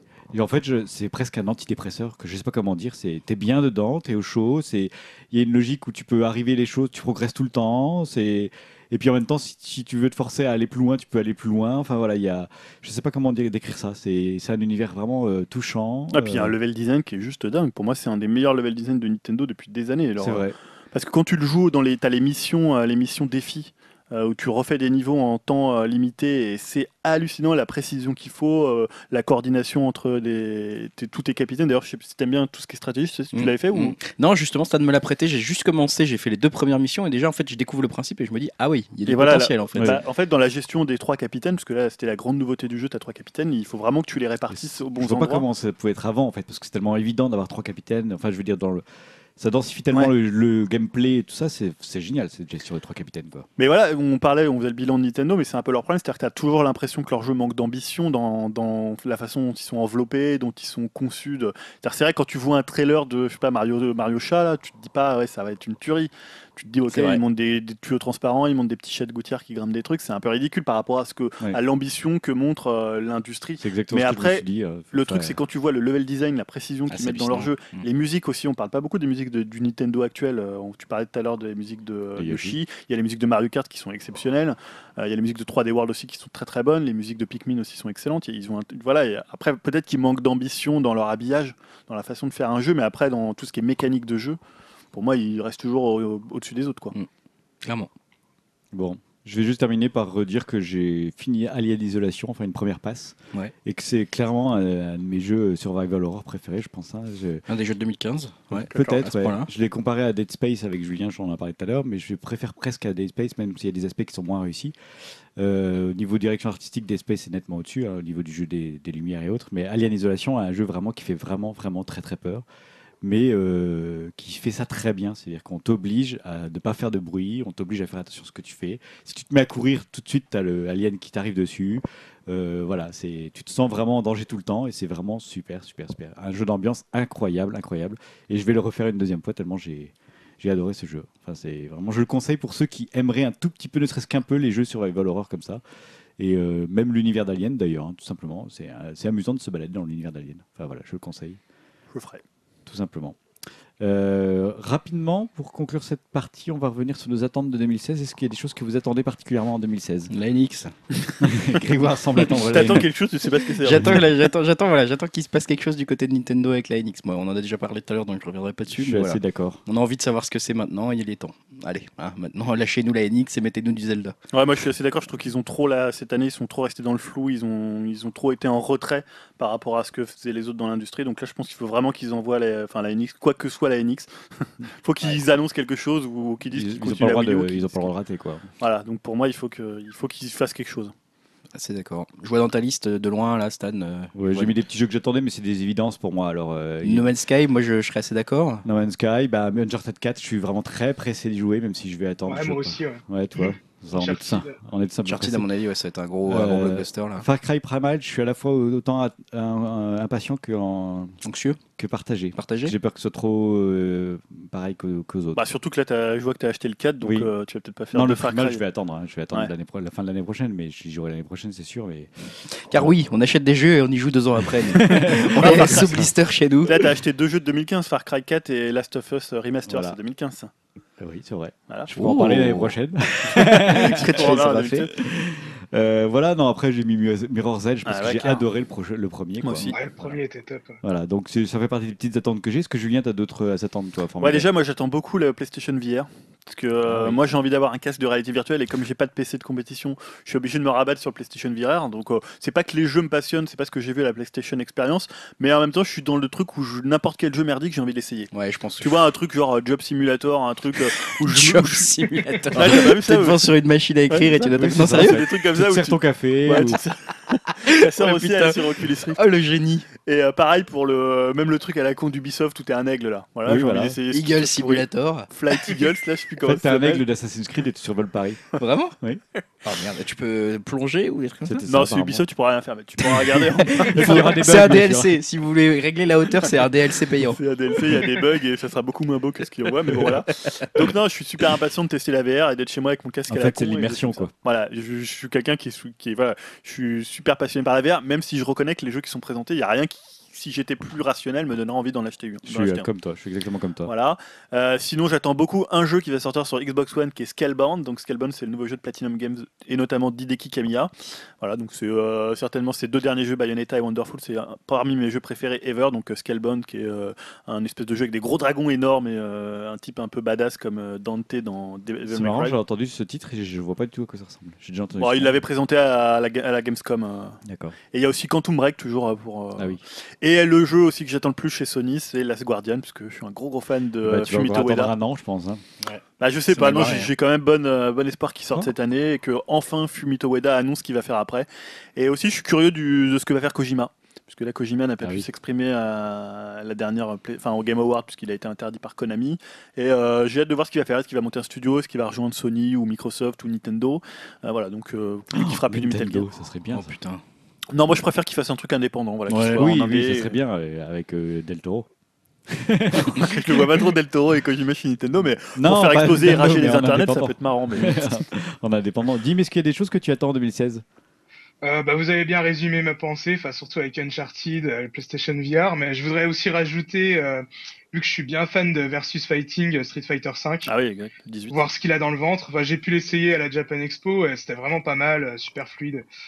Et euh, ça avait l'air d'être bien bien nerveux, les coups, les coups s'enchaînaient bien, donc euh, ouais, ça c'est une de mes grosses attentes aussi. Ouais, super.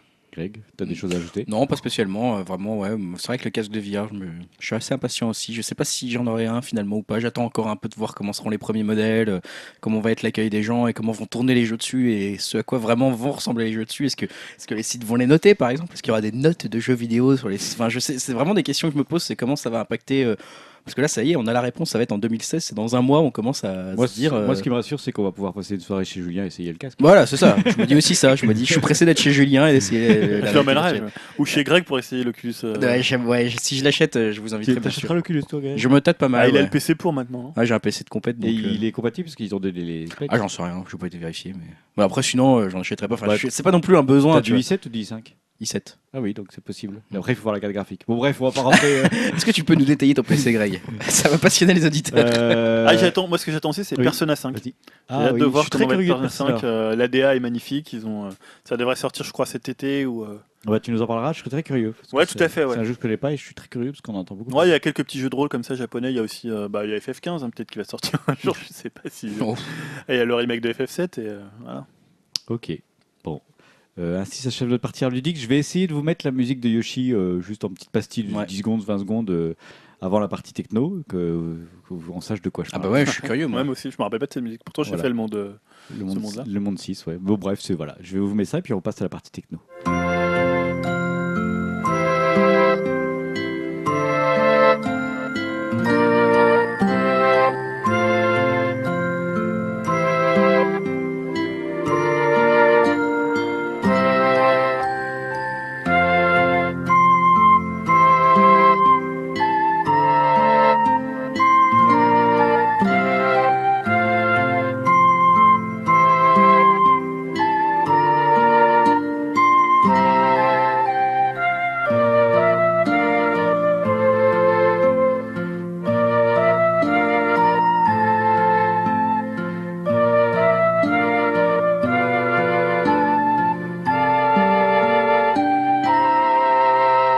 Cette euh, touchante musique de Yoshi, Oh, c'était mignon. Oh, c'était mignon.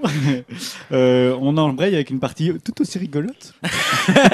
la partie techno, avec Grégoire, une loi joyeuse sur le renseignement. Ouais, c'est vrai qu'on a conçu ce podcast en se disant qu'est-ce qui nous a marqué en 2015 et dans la partie techno, dans les annonces qu'on a vues en 2015, moi c'était un peu, bah voilà, la succession d'annonces qui m'a un peu, euh, qui m'a un peu marqué. Et du coup, je me suis dit pour euh, en reparler, je vais faire un récapitulatif de ce qui s'est passé dans l'année 2015 sur cette loi sur le renseignement. Alors, tout a commencé le 17 mars, chers enfants.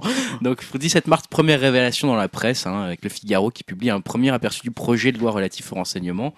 Déjà, on commence à avoir euh, des, euh, des mots comme euh, boîte noire qui commencent à ressortir dans cette première ébauche, qui commencent déjà à mettre le doute, doute qui va continuer hein, par la suite, puisque le 19 mars, on a la présentation du projet en Conseil des ministres par Manuel Valls. Et effectivement, on retrouve bien un peu déjà ces premières choses qui font un peu hésiter la, presse et, les, associations autour du monde public à travers sur cette nouvelle loi. Il dit que, en plus, le 19 mars, Manuel Valls annonce que cette, euh, procédure, cette loi sera euh, examinée en procédure accélérée par l'Assemblée. Et le même jour, la CNIL rend son avis euh, public sur le projet de loi en disant que bah, ne dispose pas de garanties suffisantes pour préserver les droits et les libertés des citoyens. Donc ça fait que deux jours qu'on est au courant que ce projet de loi existe et déjà la CNIL a un avis défavorable et déjà il y a déjà la presse qui s'est emparée du sujet en étant assez criti- critique vis-à-vis de celle-ci. Le 26 mars, les opposants justement commencent à s'organiser un peu mieux, on va dire un peu plus, puisque euh, c'est la Quadrature du Net, hein, qui est la principale association de défense des libertés en ligne en France, qui s'entoure de la Ligue des droits de l'homme, d'Amnesty International et de Reporters sans frontières et du syndicat de la magistrature, excusez du peu, pour dénoncer un petit peu bah, justement euh, le projet de loi et dénoncer et notamment euh, le, le faible poids donné à la nouvelle Commission nationale de contrôle des techniques de renseignement chargée de contrôler l'utilisation de ce dispositif de surveillance. Donc euh, la tension monte en France euh, à ce moment-là entre euh, les opposants à la loi et les partisans à la loi. Le 13 avril, le, début de l'examen à l'Assemblée nationale de cette loi. hein. Le texte est examiné en première lecture à l'Assemblée nationale. Le lendemain, une pétition de professionnels du numérique s'opposant au projet de loi est publiée, intitulée Ni pigeon ni espion. Elle recueille près de 950 signatures, dont quelques grands noms du secteur, comme le spécialiste français de la publicité Critéo, et on, vous en souvenez peut-être, mais il y en a même certains qui menacent de s'exiler en France à ce moment, hors de France, pardon, euh, à ce moment-là.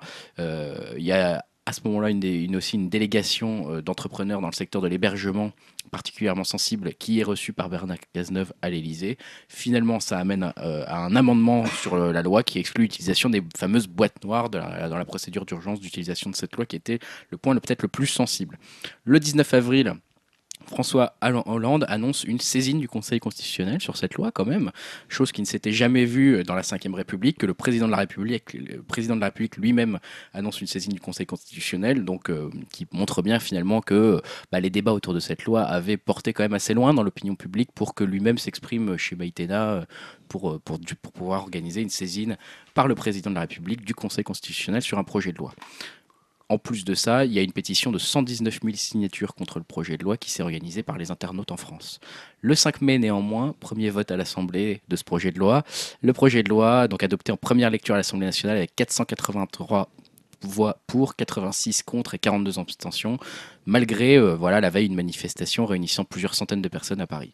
Le 2 juin, examen au Sénat de cette loi, hein, donc le texte est examiné par les sénateurs, plusieurs amendements sont adoptés, la surveillance des étrangers sans l'avis de la CNCTR est supprimée, mais la protection des lanceurs d'alerte, elle, est amochée, et finalement le Sénat adoptera le texte le 23 juin. Le 24 juin, du coup, les députés adoptent la version finale du projet de loi relatif au renseignement.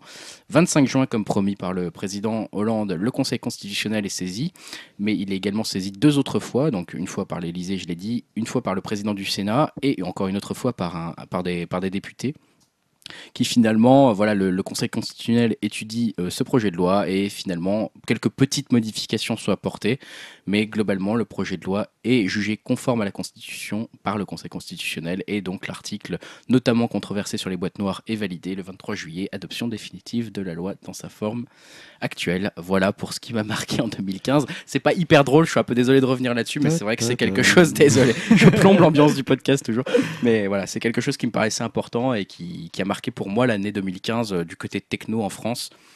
Bah voilà, c'est un peu dommage, c'est euh, le côté d'une loi un peu imposée malgré euh, la volonté de la société civile à la modifier, à la faire dans un meilleur accord et qu'elle soit peut-être mieux adoptée par le peuple.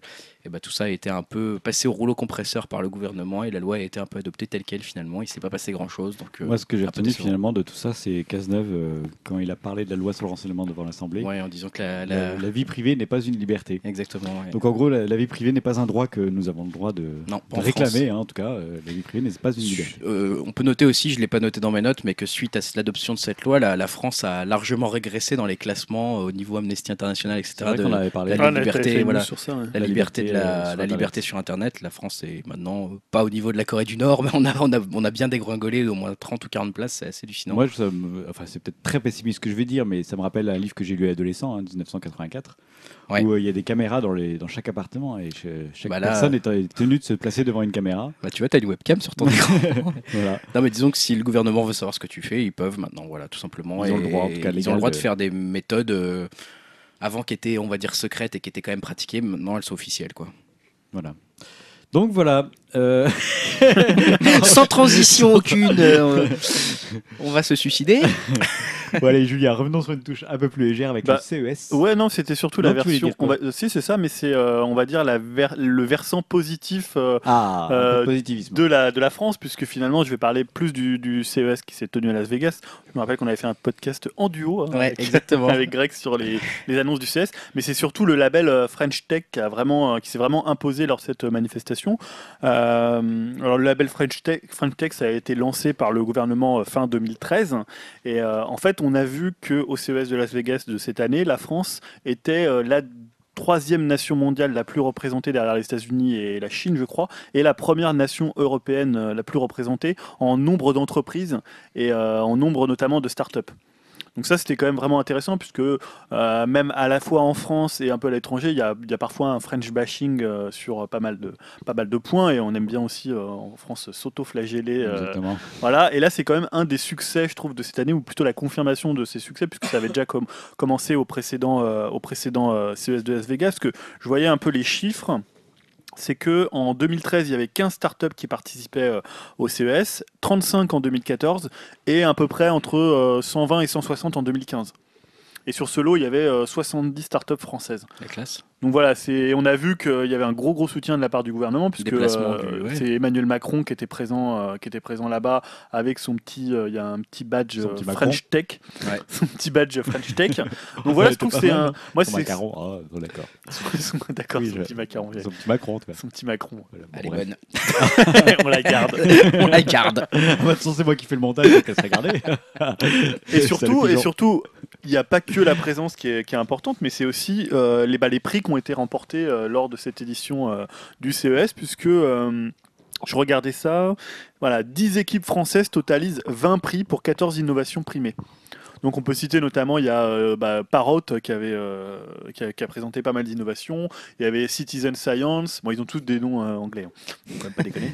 Euh, Lima Technologies aussi qui avait présenté l'après-ordinateur euh, avec un principe du cloud étendu. Donc voilà, il y a- il y, a beaucoup d'innovations dans la technologie de la part des Français. Donc je, je trouve que c'était une des Mm. tendances, notamment dans tout ce qui est objets connectés.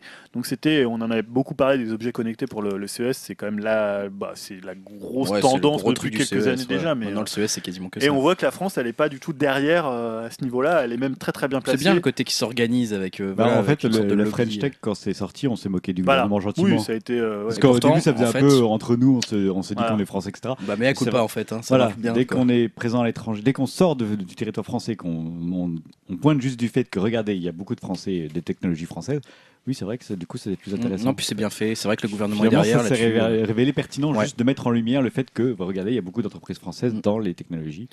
Voilà. Et justement, ouais, je, je relevais une, une- une phrase du patron de Cisco, donc quand même un gros groupe euh, euh, au niveau technologique, qui disait début octobre La France, c'est l'avenir. Il y a une génération de start-up françaises qui vont transformer profondément nos modes de vie. Voilà, et il faut savoir que euh, c'est John Chambers qui est quand même un ancien détracteur de, de tout ce qui est euh, rigidité hexagonale. euh, c'est quand même un compliment. Bah voilà, c'est pas quelqu'un qui est, qui est pro-français de base euh, ou qui a, nota- enfin, qui a eu pas mal de déclarations euh, sur euh, tout ce qui est euh, rigidité euh, dans les façons dont, se- dont, dont étaient organisées les, les entreprises françaises. Et pour qu'ils disent ça, que c'est l'avenir, euh, que la France c'est l'avenir, bah voilà, c'est- c'est c'est quand même C'est des, bien. des, des éléments qui montrent qu'il y a une, une vraie vie au niveau des entreprises euh, dans la technologie. Quoi. Espérons qu'on continue comme ça. Voilà, peut-être qu'on Super. aura notre Silicon Valley à nous. Ouais. Je sais pas où trop où elle pourrait être. Grenoble, a priori. hein, J'ai essayé de trouver une blague avec ça, mais j'ai pas trouvé. non, mais c'est là où sont les entreprises. La plupart des entreprises innovantes en France sont vers Grenoble. Donc, vers Grenoble, d'accord. Ah. Ouais. La Grenoble Valley. Mm. ok, décidément. Ah, on peut plus faire de blagues ici. Pas dans la partie techno. Allez, parle-nous de Microsoft, s'il te plaît. Microsoft, ouais, euh, pareil, bah, dans les choses qui ont retenu euh, mon attention en 2015, c'est euh, Microsoft, un peu avec le retour à la hype de Microsoft euh, au cours de cette année, et notamment autour du personnage de, Satya Nadella, le nouveau PDG de Microsoft, qui a mis en place tellement de choses pour cette entreprise en un an et demi environ depuis 2014, euh, un peu avant, qui, ont porté leurs fruits un peu en 2015. Euh, la réorganisation de la stratégie mobile, voilà, même autour du mobile presque, avec l'idée de porter un maximum de services et d'applications sur les plateformes concurrentes aussi à celles de Microsoft. Il y avait aussi la volonté de démocratiser les applications. Par exemple, il y a eu, selon la volonté de Nadella, euh, maintenant, c'est plus obligatoire, par exemple, de s'inscrire de façon payante à Office 365 pour bénéficier d'options d'édition basiques. Euh, il a également, il y a eu toute l'intégration de la division mobile de Nokia, bon là qui est toujours en cours du côté de Microsoft, donc ça reste encore quelque chose qui est, on va dire, en construction, mais qui est intéressant dans l'année 2015. Euh, ils ont aussi ouvert beaucoup de leurs programmes. Il y a des, des programmateurs tiers. hein. Maintenant, on peut avoir des licences ouvertes pour, euh, par exemple, pour euh, surfer sur Internet avec leur Internet Explorer, enfin leur nouveau Spartan, etc. Edge, voilà, j'ai oublié le nom avant, parce que c'était Spartan à un moment, le nom de code de Edge. Du coup, ils ont ouvert le code également à ça. Dans cette stratégie d'ouverture, elle s'accompagnait aussi d'une stratégie un peu plus agressive, marketingment, euh, au niveau des prix, euh, notamment par exemple pour tout ce qui était euh, l'hébergement de données en ligne. hein. Ils s'étaient rapprochés de Dropbox et ils ont cassé les prix du stockage en ligne, proposant par exemple 10 téraoctets pour 7 euros par mois, donc ce qui était quand même hallucinant comme offre par rapport à ce qui, existait, à ce moment-là. Bon, bien sûr, il y a eu avec tout ça l'arrivée de, Windows 10 hein, dans le cours de l'année, voilà, qui a été adopté. alors, encore par une très très grande majorité des gens, même si ça a eu quand même un très grand succès, et notamment un succès critique, c'est-à-dire que pour une fois, euh, Microsoft n'était plus montré du doigt en disant, bah voilà, on veut encore Microsoft nous propose un OS qui ne marche pas, hein, euh, référence à Windows 8 euh, qui n'avait pas eu un très bon succès, et qu'ils avaient dû même voilà, upgrader avec 8 points en remettant la barre d'accès, euh, le menu démarrer, etc. Bah là, pour le coup, les critiques étaient beaucoup plus positives. Tout le monde l'a plutôt bien accueilli, Windows 10 même. Voilà, tout n'est pas parfait, hein, bien sûr. hein. Euh, Ceux qui utilisent Windows 10 doivent souvent s'énerver, n'est-ce pas, Stan? ergonomie, c'est vraiment pas bien pensé. Voilà, il y a encore pas mal de choses, Donc, mais ils ont encore des progrès à faire sur l'expérience utilisateur. Après, Ouais. la stabilité, au Voilà. niveau stabilité, je trouve qu'il y a un grand pas de fait. Et puis, il y a eu l'unification de tous les systèmes, c'est-à-dire que maintenant, c'est le même Windows, quel que soit, on va dire, votre euh, tablette ou votre téléphone ou votre ordinateur, ça va être le, le même Windows qui va s'adapter à l'écran, en fait. Donc, il y a eu une vraie volonté d'unification qui a été, pour le coup, très bien réussie euh, par, une- par, euh, par Microsoft dans cette année 2015. On a parlé un tout, un tout petit peu tout à l'heure de la Xbox, et c'est vrai qu'il y a eu aussi, euh, bah, dans le courant de l'année, cette, euh, ce, pas ce retour en arrière, mais cette évolution de se dire, bah, on a peut-être fait une erreur en voulant se concentrer autant sur le Kinect, on va revenir là-dessus, on va proposer une Xbox sans Kinect pour pouvoir se réadapter au prix du marché, etc. Donc quand même une belle réactivité, même si à la base c'était un- peu une erreur, bah, ils se sont quand même rendu compte que c'était une erreur et ils ont quand même eu quelque part les coronesses de dire bah ok on a fait une connerie. Les coronesses Ouais, les coronesses. Réagissent vite, quoi. Et ils ont bien réagi, ils ont vite, réagi vite. Et ils ont compris que maintenant, parce qu'avant, ils, mettaient Windows Vista et ils réagissaient pas. Tout le monde leur disait que c'était de la merde et ils faisaient rien. Alors que là, maintenant, on leur dit attention, les gars, ça va pas, euh, votre truc. euh, et ils l'enlèvent, quoi. Donc, ça, c'est une, une vraie volonté de, de changement. Euh, également, je, à côté de ça, je parlerai aussi quand même dans l'année euh, 2015 de ce qui a marqué Microsoft, c'est HoloLens. hein, on va en reparler peut-être un petit peu, un petit peu euh, après. Mais euh, c'est pas parce que c'est un projet, euh, voilà, on sait pas trop quoi en penser, etc. Mais en tout cas, il y a aussi une volonté de montrer Microsoft sous un autre jour que juste on fait des logiciels, etc. S- Ils se sont positionnés comme une entreprise qui imagine l'avenir et qui investit dans l'avenir en proposition des choses qui font rêver justement. Ils sont plus là dans un truc, ils s'éloignent d'un peu ce qu'ils font, hein, l'erreur, ce qu'ils font avec la Xbox en disant on vend du concret et pas du rêve. Là, ils essayent de nous vendre du rêve. On verra au final si HoloLens c'est du rêve ou c'est un truc qu'on n'aura jamais ou qui marchera pas bien. Ça, on le sait pas encore, mais au moins ils ont essayé un truc. Et quand même, les vidéos HoloLens, les premières annonces de HoloLens, ça a fait, euh, quand tu regardes l'année 2015 sur Twitter, ça, a déchaîné les passions. Il y a eu énormément d'articles et de retombées pour Microsoft via HoloLens. Donc c'était plutôt une belle réussite de la part de Microsoft de, montrer en tout cas ce qu'ils avaient comme intention avec, euh, avec HoloLens. Et puis en fin d'année, ils ont continué un peu ce repositionnement de Microsoft via cette fois-ci des appareils, via plus des logiciels. Et j'ai trouvé que c'était encore une fois assez intelligent pour Microsoft qui propose maintenant en plus voilà, un programme de plus en plus fini, un peu de plus en plus stable et de plus en plus joli. Maintenant, ils proposent des appareils qui vont aller avec ça. Alors certes, ils concurrencent Apple et de plus en plus, on pourrait dire, ils se rapprochent d'Apple. Mais là, j'aurais presque tendance à dire que, et même la critique est, enfin, on va dire la réception critique est assez d'accord avec moi, c'est qu'ils dépassent un peu Apple sur ce côté-là maintenant. C'est-à-dire que la Surface Pro 4, en l'occurrence, puisque je, je parle de ça, et du Surface Book qui ont été annoncés en, on va dire aux deux tiers de l'année euh, 2015, ont eu un, un accueil critique absolument hallucinant. C'est des appareils qui sont euh, d'une finition euh, quasi parfaite et qui ont en plus, euh, voilà, des, on va dire des qui proposent des, des, vitesses de calcul, euh, qui proposent des, des conforts d'écran, etc., qui sont supérieurs à tout ce que peut proposer Apple. Donc euh, là, ils sont vraiment. Voilà, ça conclut, je trouve, une belle année de retransition, de repositionnement marketing pour, euh, Windows qui a été mené par Nadella euh, d'une main de maître et qui est une vraie réussite parce qu'il y a un an et demi, euh, Microsoft, euh, tout le monde euh, se foutait de cette entreprise. Et maintenant, c'est ah ouais, tiens, le sur Facebook, il est bien, Windows 10 c'est stable, et en plus, il y a les HoloLens. Donc, ils ont bien réussi le coup, là, je trouve, en année euh, 2015 pour Microsoft. Bah, il y a un gros travail de fond qui a été fait. Après, moi, il manque toujours une partie de finition sur leurs produits, mais peut-être qu'ils viendront à prendre les choses en main de ce côté-là. Alors, peut-être tu fais allusion au- à la Surface Pro 4 ou? Toujours, oui, toujours. Moi, c'est le problème d'ergonomie. de- Ah, tu parles du, programme, pas du produit alors. Non, non, pas du produit. La surface en elle-même, elle est Ouais, super. hein. d'accord. Je, je parle de- du software. Oui, le software en, en effet euh, là-dessus, mais bon après voilà, moi perso, tu me mets sur un Mac, euh, je comprends rien et je trouve que c'est super mal fait mon expérience utilisateur. Oui, mais, moi qui ai un Mac et un PC qui passent de l'un à l'autre très facilement, euh, à chaque fois sur PC, Mais non, je, mais suis, t'as raison je suis perdu et bloqué alors que j'utilise mon PC tous les jours. hein. Il y mais a des tous les trucs- jours, je me dis, mais comment je retrouve ce Il y a paramètre? des trucs tout bêtes qui sont effectivement encore pas, pas très bien Au faits. on niveau des dire. paramètres, il y a que c'est quand même une Mais tannée. par contre, l'autre volonté de Microsoft qu'on a vu dans l'année 2015, c'était aussi l'écoute et le retour des consommateurs avec tous les, Oui, les bêta-testeurs je, de je salue, Microsoft hein, 10. je, je suis de plus en plus content d'aller sur mon PC.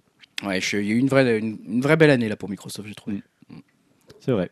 Julien, Oui, c'est Bah, moi-même. Excusez-moi, je, je m'étais endormi. Non, pas du tout. Merci Julien. hein. J'étais très attentif, ça intéressant. Euh, tu voulais revenir sur deux petites news. Est-ce que tu vas nous reparler des casques? Oui, rapidement, parce que euh, j'ai trouvé, on en a parlé tout à l'heure, mais pour la partie jeux vidéo, euh, ben c'est c'est intéressant parce que finalement, dans le podcast, on est quatre à pouvoir, tous les quatre, on peut accéder à la réalité virtuelle, Potentiellement, ouais. potentiellement en 2016, et je va être combien à le faire finalement?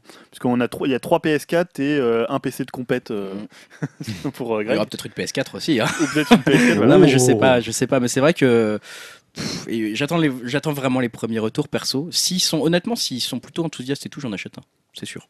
Ouais. C'est quasiment sûr. Enfin, Ouais, si j'ai si l'argent, etc. euh, voilà, on va dire, euh, on va dire, euh, voilà, j'ai l'argent et les retours sont bons. C'est clair, j'en ai un, ça me fait envie. euh, c'est l'année où c'est la- c'est le premier essai. Voilà, il faut, j'ai l'impression qu'il faut en être. Enfin, c'est c'est presque ça. Puis même, juste, j'ai envie. C'est un truc qui Ouais, me fait rêver depuis que je suis gosse. euh, voilà, le cobaye, euh, c'est c'est parti quoi. Le film bon film. le film culte. Euh, non, mais j'ai envie ouais, vraiment d'essayer le peu qu'on a essayé avec Stan euh, quand j'avais essayé. euh, C'était quoi du coup le l'Oculus Rift V2, C'était le Ouais. V2, ouais. bah, J'avais été, euh, j'en ai encore des souvenirs. Parfois, j'y repense encore en me disant, mais c'était complètement fou quoi. Et euh, même juste parfois de essayer euh, le cardboard ou de mettre un son téléphone et de regarder une vidéo sur YouTube qui bouge en même temps que toi, ça fait, une, ça fait la blague quoi. ça fait vraiment Mais, la euh, blague. C'est super bien fait ça en plus. C'est super le- bien fait, ouais. Le casque en carton, moi j'en ai un, et franchement c'est cool. Ah, voilà, donc maintenant on a envie, enfin moi je, je parle en, en mon nom, en tout cas j'ai envie de passer à la prochaine étape. euh, j'ai envie d'en avoir un. Toi Julien, tu vas en avoir un Bah oui, oui. je me suis dit, ouais, comme ça, on pourra peut-être faire des. les- Je verrai plus vos gueules, on fera un podcast euh, directement en, en réalité virtuelle. Ça fait toujours plaisir. Mais ce que je voulais dire surtout, parce que c'est par rapport à la news, c'est-à-dire que je trouve 2015, ça a été un peu le faux départ de la réalité virtuelle. Ouais. C'est-à-dire personne a dit, personne dans les, on va dire, il y a quoi Il y a, bah, il y a Sony avec euh, le PlayStation VR, il y a Oculus Rift, il y a le, le- comment le, Le Rift. le Vive. euh, le Vive, ouais. Euh, bon après si, c'est quand même qui s'est lancé là, c'était euh, celui avec- non comment Il y a eu Samsung qui s'est lancé. Ouais, ouais, enfin Le Samsung, Gear, ouais. le Gear. Voilà, Le je ouais. nom. Ah.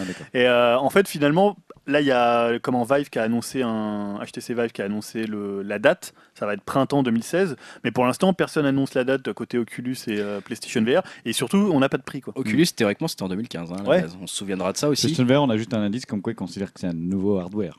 Ouais, mais qui vont le lancer euh, euh, le premier semestre. console, quoi. Ouais, alors ouais, pour- le prix. Mais je trouve que là, tu as l'impression qu'ils attendent qu'il y en ait un qui lance un prix pour essayer de se positionner par rapport à la concurrence. Alors que finalement, ils sont un peu de finalement Ouais, PlayStation. Ils sont, ils sont sur un matériel propriétaire, donc c'est un peu différent. Euh, Il y a plus une concurrence entre HTC Vive et, euh, et l'Oculus Rift, euh, un peu aussi le Gear. Mais euh, voilà, je trouve qu'eux, ils sont hyper prudents dans euh, leurs déclarations. Enfin, tu, enfin, sais pas quand ça va sortir. Bah, parce qu'on sait très bien que la première génération va se planter en fait. Enfin, quelque part tout le monde le sait. C'est euh, quelque chose, euh, c'est normal, c'est une innovation qui est trop forte pour qu'elle réussisse du premier coup tout de suite à convaincre le Oui, mass on média, en fait, quoi. mais- Voilà, donc là ils savent très bien, par exemple les Zuckerberg le sait très bien, il le dit tout le temps, il dit attention vous allez être déçus par le premier Oculus Rift. Ils veulent pas, veulent pas que les gens n'entendent trop.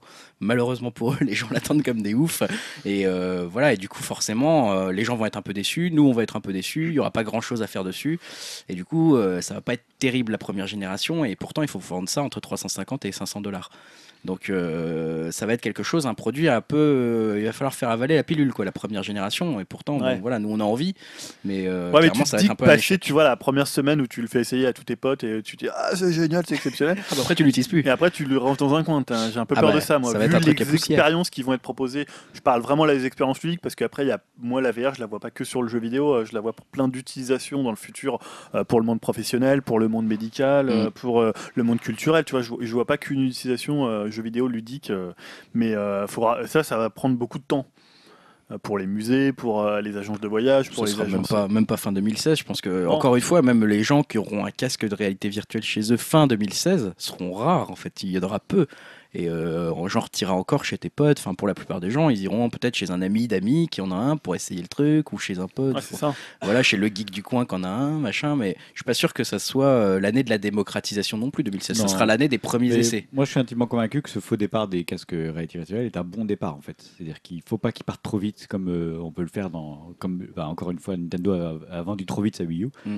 Il vaut, il vaut mieux qu'ils prennent leur temps, qu'ils repoussent, qu'ils repoussent et qu'ils nous proposent Après, une expérience euh, convaincante. ouais, le risque, c'est d'être un peu, d'être un peu peu comme les écrans 3D, tu sais, le truc où à un moment c'était ils essayaient de nous vendre ça, les prochains écrans seront des écrans 3D, achetez tous des écrans 3D, personne n'a acheté d'écran 3D, enfin je veux dire, ça n'a pas marché. rien, ça n'apportait rien. Bah, que voilà. des contraintes en fait. Et le problème, c'est comme en fait, ça va être un peu comme les consoles, même si c'est pas forcément que pour du jeu. Le problème des casques de réalité virtuelle, ça va être le contenu. Si t'as pas de contenu, t'en auras pas besoin. Oui, mais il casque faut de partir du principe que les casques à réalité virtuelle comparé à la 3D apportent une expérience immersive instantanée et qu'il Oui, mais pas besoin si- de pédagogie pour Si t'en as très c'est. peu, si t'as que 4 ou 5 trucs à faire sur ton le casque. problème, c'est qu'il faut mettre des choses dessus. La 3D, t'auras auras beau sortir des, des Blu-ray 3D, tout le monde s'en fout. Oui. Ça n'importe absolument Ouais, rien. pour moi, c'est pas, on n'est pas du tout sur le même niveau de. Euh, heureusement. Bah, disons que si, si- j'espère que par exemple si l'Oculus Rift sort en début 2016, enfin on va dire premier semestre 2016, j'espère que Facebook va le sortir avec quelque chose en fait. Ça va pas être juste vous pouvez acheter l'Oculus Rift, ça va être vous pouvez acheter l'Oculus Rift et pour info, il y a tout un Facebook qui existe maintenant qui n'est que sur l'Oculus Rift et vous pouvez le faire et c'est un super site et voilà ce qu'il apporte, voilà ce qu'il apporte, voilà ce qu'il apporte. Un Second Life Non mais voilà, je veux dire qu'ils aient eu l'idée d'un truc qui soit une utilité à cette euh, réalité virtuelle parce que pour l'instant ce sera plus une expérience qu'une utilité Ouais. et du coup ça effectivement l'expérience bah, tu l'as fait 10 minutes tu l'as fait à tes potes tu t'en sers une semaine et puis après tu la poses dans un tiroir et ça prend la poussière c'est un peu moi c'est ce qui me fait peur en 2016 sur la réalité virtuelle en fait c'est qu'il n'y ait pas de contenu Et après, est-ce que ça peut pas finalement être le. Bah, ceux qui en profitent, c'est plutôt les lunettes de réalité augmentée. On pense euh, notamment, à, bon, on parlait d'HoloLens euh, tout à l'heure. Il y a Mm. les Google Glass qui vont revenir peut-être euh, Ouais. en Bon. V2. sous une autre forme. ouais Euh, peut-être que ce sera peut-être ça la, déma- la démocratisation de euh, la réalité virtuelle ou de la réalité augmentée. Euh, parce que c'est vrai que le problème des casques, c'est que bah, ils sont hyper contraignants, ils sont un peu anxiogènes, ils sont, ils sont désociabilisants. je suis pas sûr sont- que les gens seraient prêts non plus à se balader avec des sortes de casques dans la rue tu vois type Non mais Google imagine c'est des Glass. lunettes de vue. Ah bah s'ils arrivent à ce niveau-là, oui, mais euh, dans tout ce qui est prévu pour les, les projets Aura, là, les nouveaux les Google on Glass, se etc. projette à on- très long terme, j'ai envie de dire. on est pas encore. Hein. Prévoit un truc un peu à la Vegeta hein, pour l'instant. hein. Ça, tu vois, It's over the 9000. Mais voilà, là, t'as tous les geeks qui achètent ça. enfin bon, après, faut assumer le boulot avec ton truc de Vegeta. Salut patron la puissance de ton boss. C'est ça. Ah, je vais le défoncer. Après, il y a un point dont on n'a pas parlé, c'est l'industrie du porno qui va se lancer beaucoup dans le Ça, c'est un grand dans, espoir, hein. dans la réalité virtuelle. Et c'est souvent, bah, c'est souvent un, un- enfin, Un vecteur. Ouais, un c'est un vecteur enfin, je veux dire, c'est un acteur de l'industrie qui a pas parfois fait pencher des. Des technologies Des technologies. DVD, Internet, tout ça, c'est grâce au porno que Non, ça mais à chaque fois qu'une a technologie hein. marche, c'est grâce au porno que ça a Mais explosé, C'est porno qui fait toujours Donc il faut- démarrer les c'est choses. c'est une très, c'est un très bon signe que le Mais porno d'ailleurs, il y a des s'intéresse à la films réalité virtuelle. 360 faits en, en porno déjà. Bah, c'est une très bonne nouvelle. Il y a des, il y a des problématiques qui arrivent. Qui sont Ouais, un mais peu alors, est-ce que là, on n'arrive pas à la limite où les gens sont prêts à accepter de, de voir du porno? Tu vois, c'est-à-dire qu'à un moment donné, c'est tellement réaliste. Ouais, c'est tellement, c'est tellement, effectivement, tu te, c'est comme Là, tu dis, on- n'est plus dans regarder un film. Il y a une espèce d'expérience comme ça complètement Bah, immersive. t'es dans une pièce où tu vois les gens qui font l'amour, quoi. Ouais, mais c'est quand même un peu différent. Il y a le- le- l'écran, il est, il y a, on casse un peu l'écran. Oui, c'est vrai que t'as l'impression d'être d'être dans la en même pièce temps, avec quand eux. tu hein. regardes un porno, t'as- t'es content que ce soit immersif en théorie, non Je sais pas, je, Bah, je sais pas si justement, c'est une est-ce que- technologie. je pose des Est-ce questions. est-ce que la technologie se, se prête à ça? Je sais pas, c'est vrai que. Mais en même temps, elle aurait besoin d'un truc pareil pour exploser parce que sinon, effectivement, il y a plein, mine de rien, il y a plein de gens qui l'achèteront pas, quoi. S'il n'y a pas de porno dessus. C'est con à dire, mais c'est, ça joue vachement, quoi. Ouais. Donc, euh, Mais là, je me- j'ai l'impression que ça peut être le, le moment où c'est, on arrive au, au plafond. Enfin, Bah, on a on- un truc où. C'est le Finalement- contenu, quoi. C'est le contenu, encore une fois. euh, il faut qu'il y ait du contenu euh, pour plaire à tout le monde, quoi. Surtout, peut-être que si quelqu'un arrive à nous faire une sorte de navigateur euh, internet en mieux, qui soit adapté voilà, à son Oculus Rift, je pense à Facebook justement, et qu'il y ait une vraie expérience qui soit intéressante d'avoir une sorte d'internet devant soi dans lequel on peut interagir, etc. Il y aura peut-être un intérêt, mais si c'est juste regarder deux trois softs, voilà, regarder tel programme, ah tiens, on se balade dans une maison, il est beau ce vase, super. Enfin voilà, ça va pas nous amuser longtemps, quoi. Donc euh, c'est pour ça que moi je l'achèterai pas tout de suite. C'est pour ça que même si j'ai le On PC est pour, j'attendrai d'avoir de, les retours. euh, là, Waouh- le Wow Effect, quoi. Bah plus que ça, le plus Wow- que le Wow Effect. pas le euh, Wow Effect, non justement, pas le- le, Wow Effect. le- on veut l'inverse. le- L'application, euh, La Killer App. voilà, la Killer La Killer le App qui fait que tu Ouais, parce que le Wow Effect, tu l'auras. Oui, on l'aura. Ouais, raison. Wow Effect, il, est- il le- est là dès que tu le mets sur les yeux. pas. Mais effectivement, le Ouais, côté le après, truc euh, qui va le rendre légitime, quoi. Mm. Pourquoi je le remets demain, tu vois? Pourquoi je le remets demain? Est-ce que ai besoin de le remettre demain plutôt que de le mettre devant mon PC Voilà, c'est ça qui manque pour l'instant. On va le mettre une fois, on va faire waouh, puis après on va se remettre sur notre PC, on va dire bon bah ça va plus vite comme ça quoi. Ouais. Donc, euh, mais en tout cas, euh, ouais, ça sera vraiment l'année des premiers Tesla 2016. hein. Je pense pour beaucoup de gens. Bon. Parce qu'il y a encore Affaire pas à mal de suivre. gens qui l'ont pas, qui ont pas testé mine de rien. Euh, tu veux aborder ton deuxième point aussi? La guerre, ouais, parce qu'on a beaucoup parlé euh, cette année du streaming musical, puisque c'est vrai que l'industrie musicale, elle, euh, bah, elle a un peu redressé la tête, notamment euh, grâce, au, streaming. hein. On était dans une période où les gens téléchargeaient massivement, où on n'achetait plus beaucoup de contenu physique. Donc c'est vrai que l'arrivée de ces plateformes, la première dont on a beaucoup parlé, c'était Tidal, Tidal. Donc Tidal, c'est euh, ce, euh, cet acteur euh, scandinave du, du marché. C'est pas eux qui ont le plus aidé la musique à se Non. redresser. hein. Mais donc on a beaucoup parlé puisque c'était, euh, ça a été racheté par Jay-Z et euh, ça avait été bah, lancé en grande pompe. hein. On avait longtemps parlé avec euh, toutes ces stars euh, de Daft Punk, Arcade Fire, Madonna, Beyoncé, Alicia Keys qui avaient lancé tout ça en disant voilà c'est l'avenir de la musique, la musique aux artistes et l'acheter 20 dollars pour avoir de la bonne qualité musicale. Voilà ça n'a pas du tout pris parce que c'est très cher. On a vu aussi que ça tournait beaucoup autour de contenu exclusif. Ce qu'ils essayaient de faire, hein, c'était de, bah, de, de donner des choses que tu peux pas avoir sur les autres plateformes. Donc moi, je trouve que c'est un point qui est un peu dangereux, parce que après, si tu as une plateforme qui détient, euh, bah, je sais pas, la- l'exclusivité d'un album pour un Ah, c'est artiste, très chiant, c'est très Mm. problématique. Ouais. On a eu aussi le lancement, euh, bah, toujours en grande pompe aussi, parce que c'est Apple de Apple Music. Ouais. Euh, bon, pour le coup, qui a quand même mieux marché que Tidal, même si on s'attendait plutôt à un raz-de-marée vu le nombre de comptes iTunes qui Ouais, C'est un peu un semi-échec hein, quand et même. le taux de transformation qu'ils pouvaient euh, espérer. Euh, alors ils sont arrivés avec une offre finalement qui apportait rien de plus que les autres concurrents qui étaient déjà sur le marché, comme Spotify et Deezer, et euh, pas beaucoup plus que Tidal.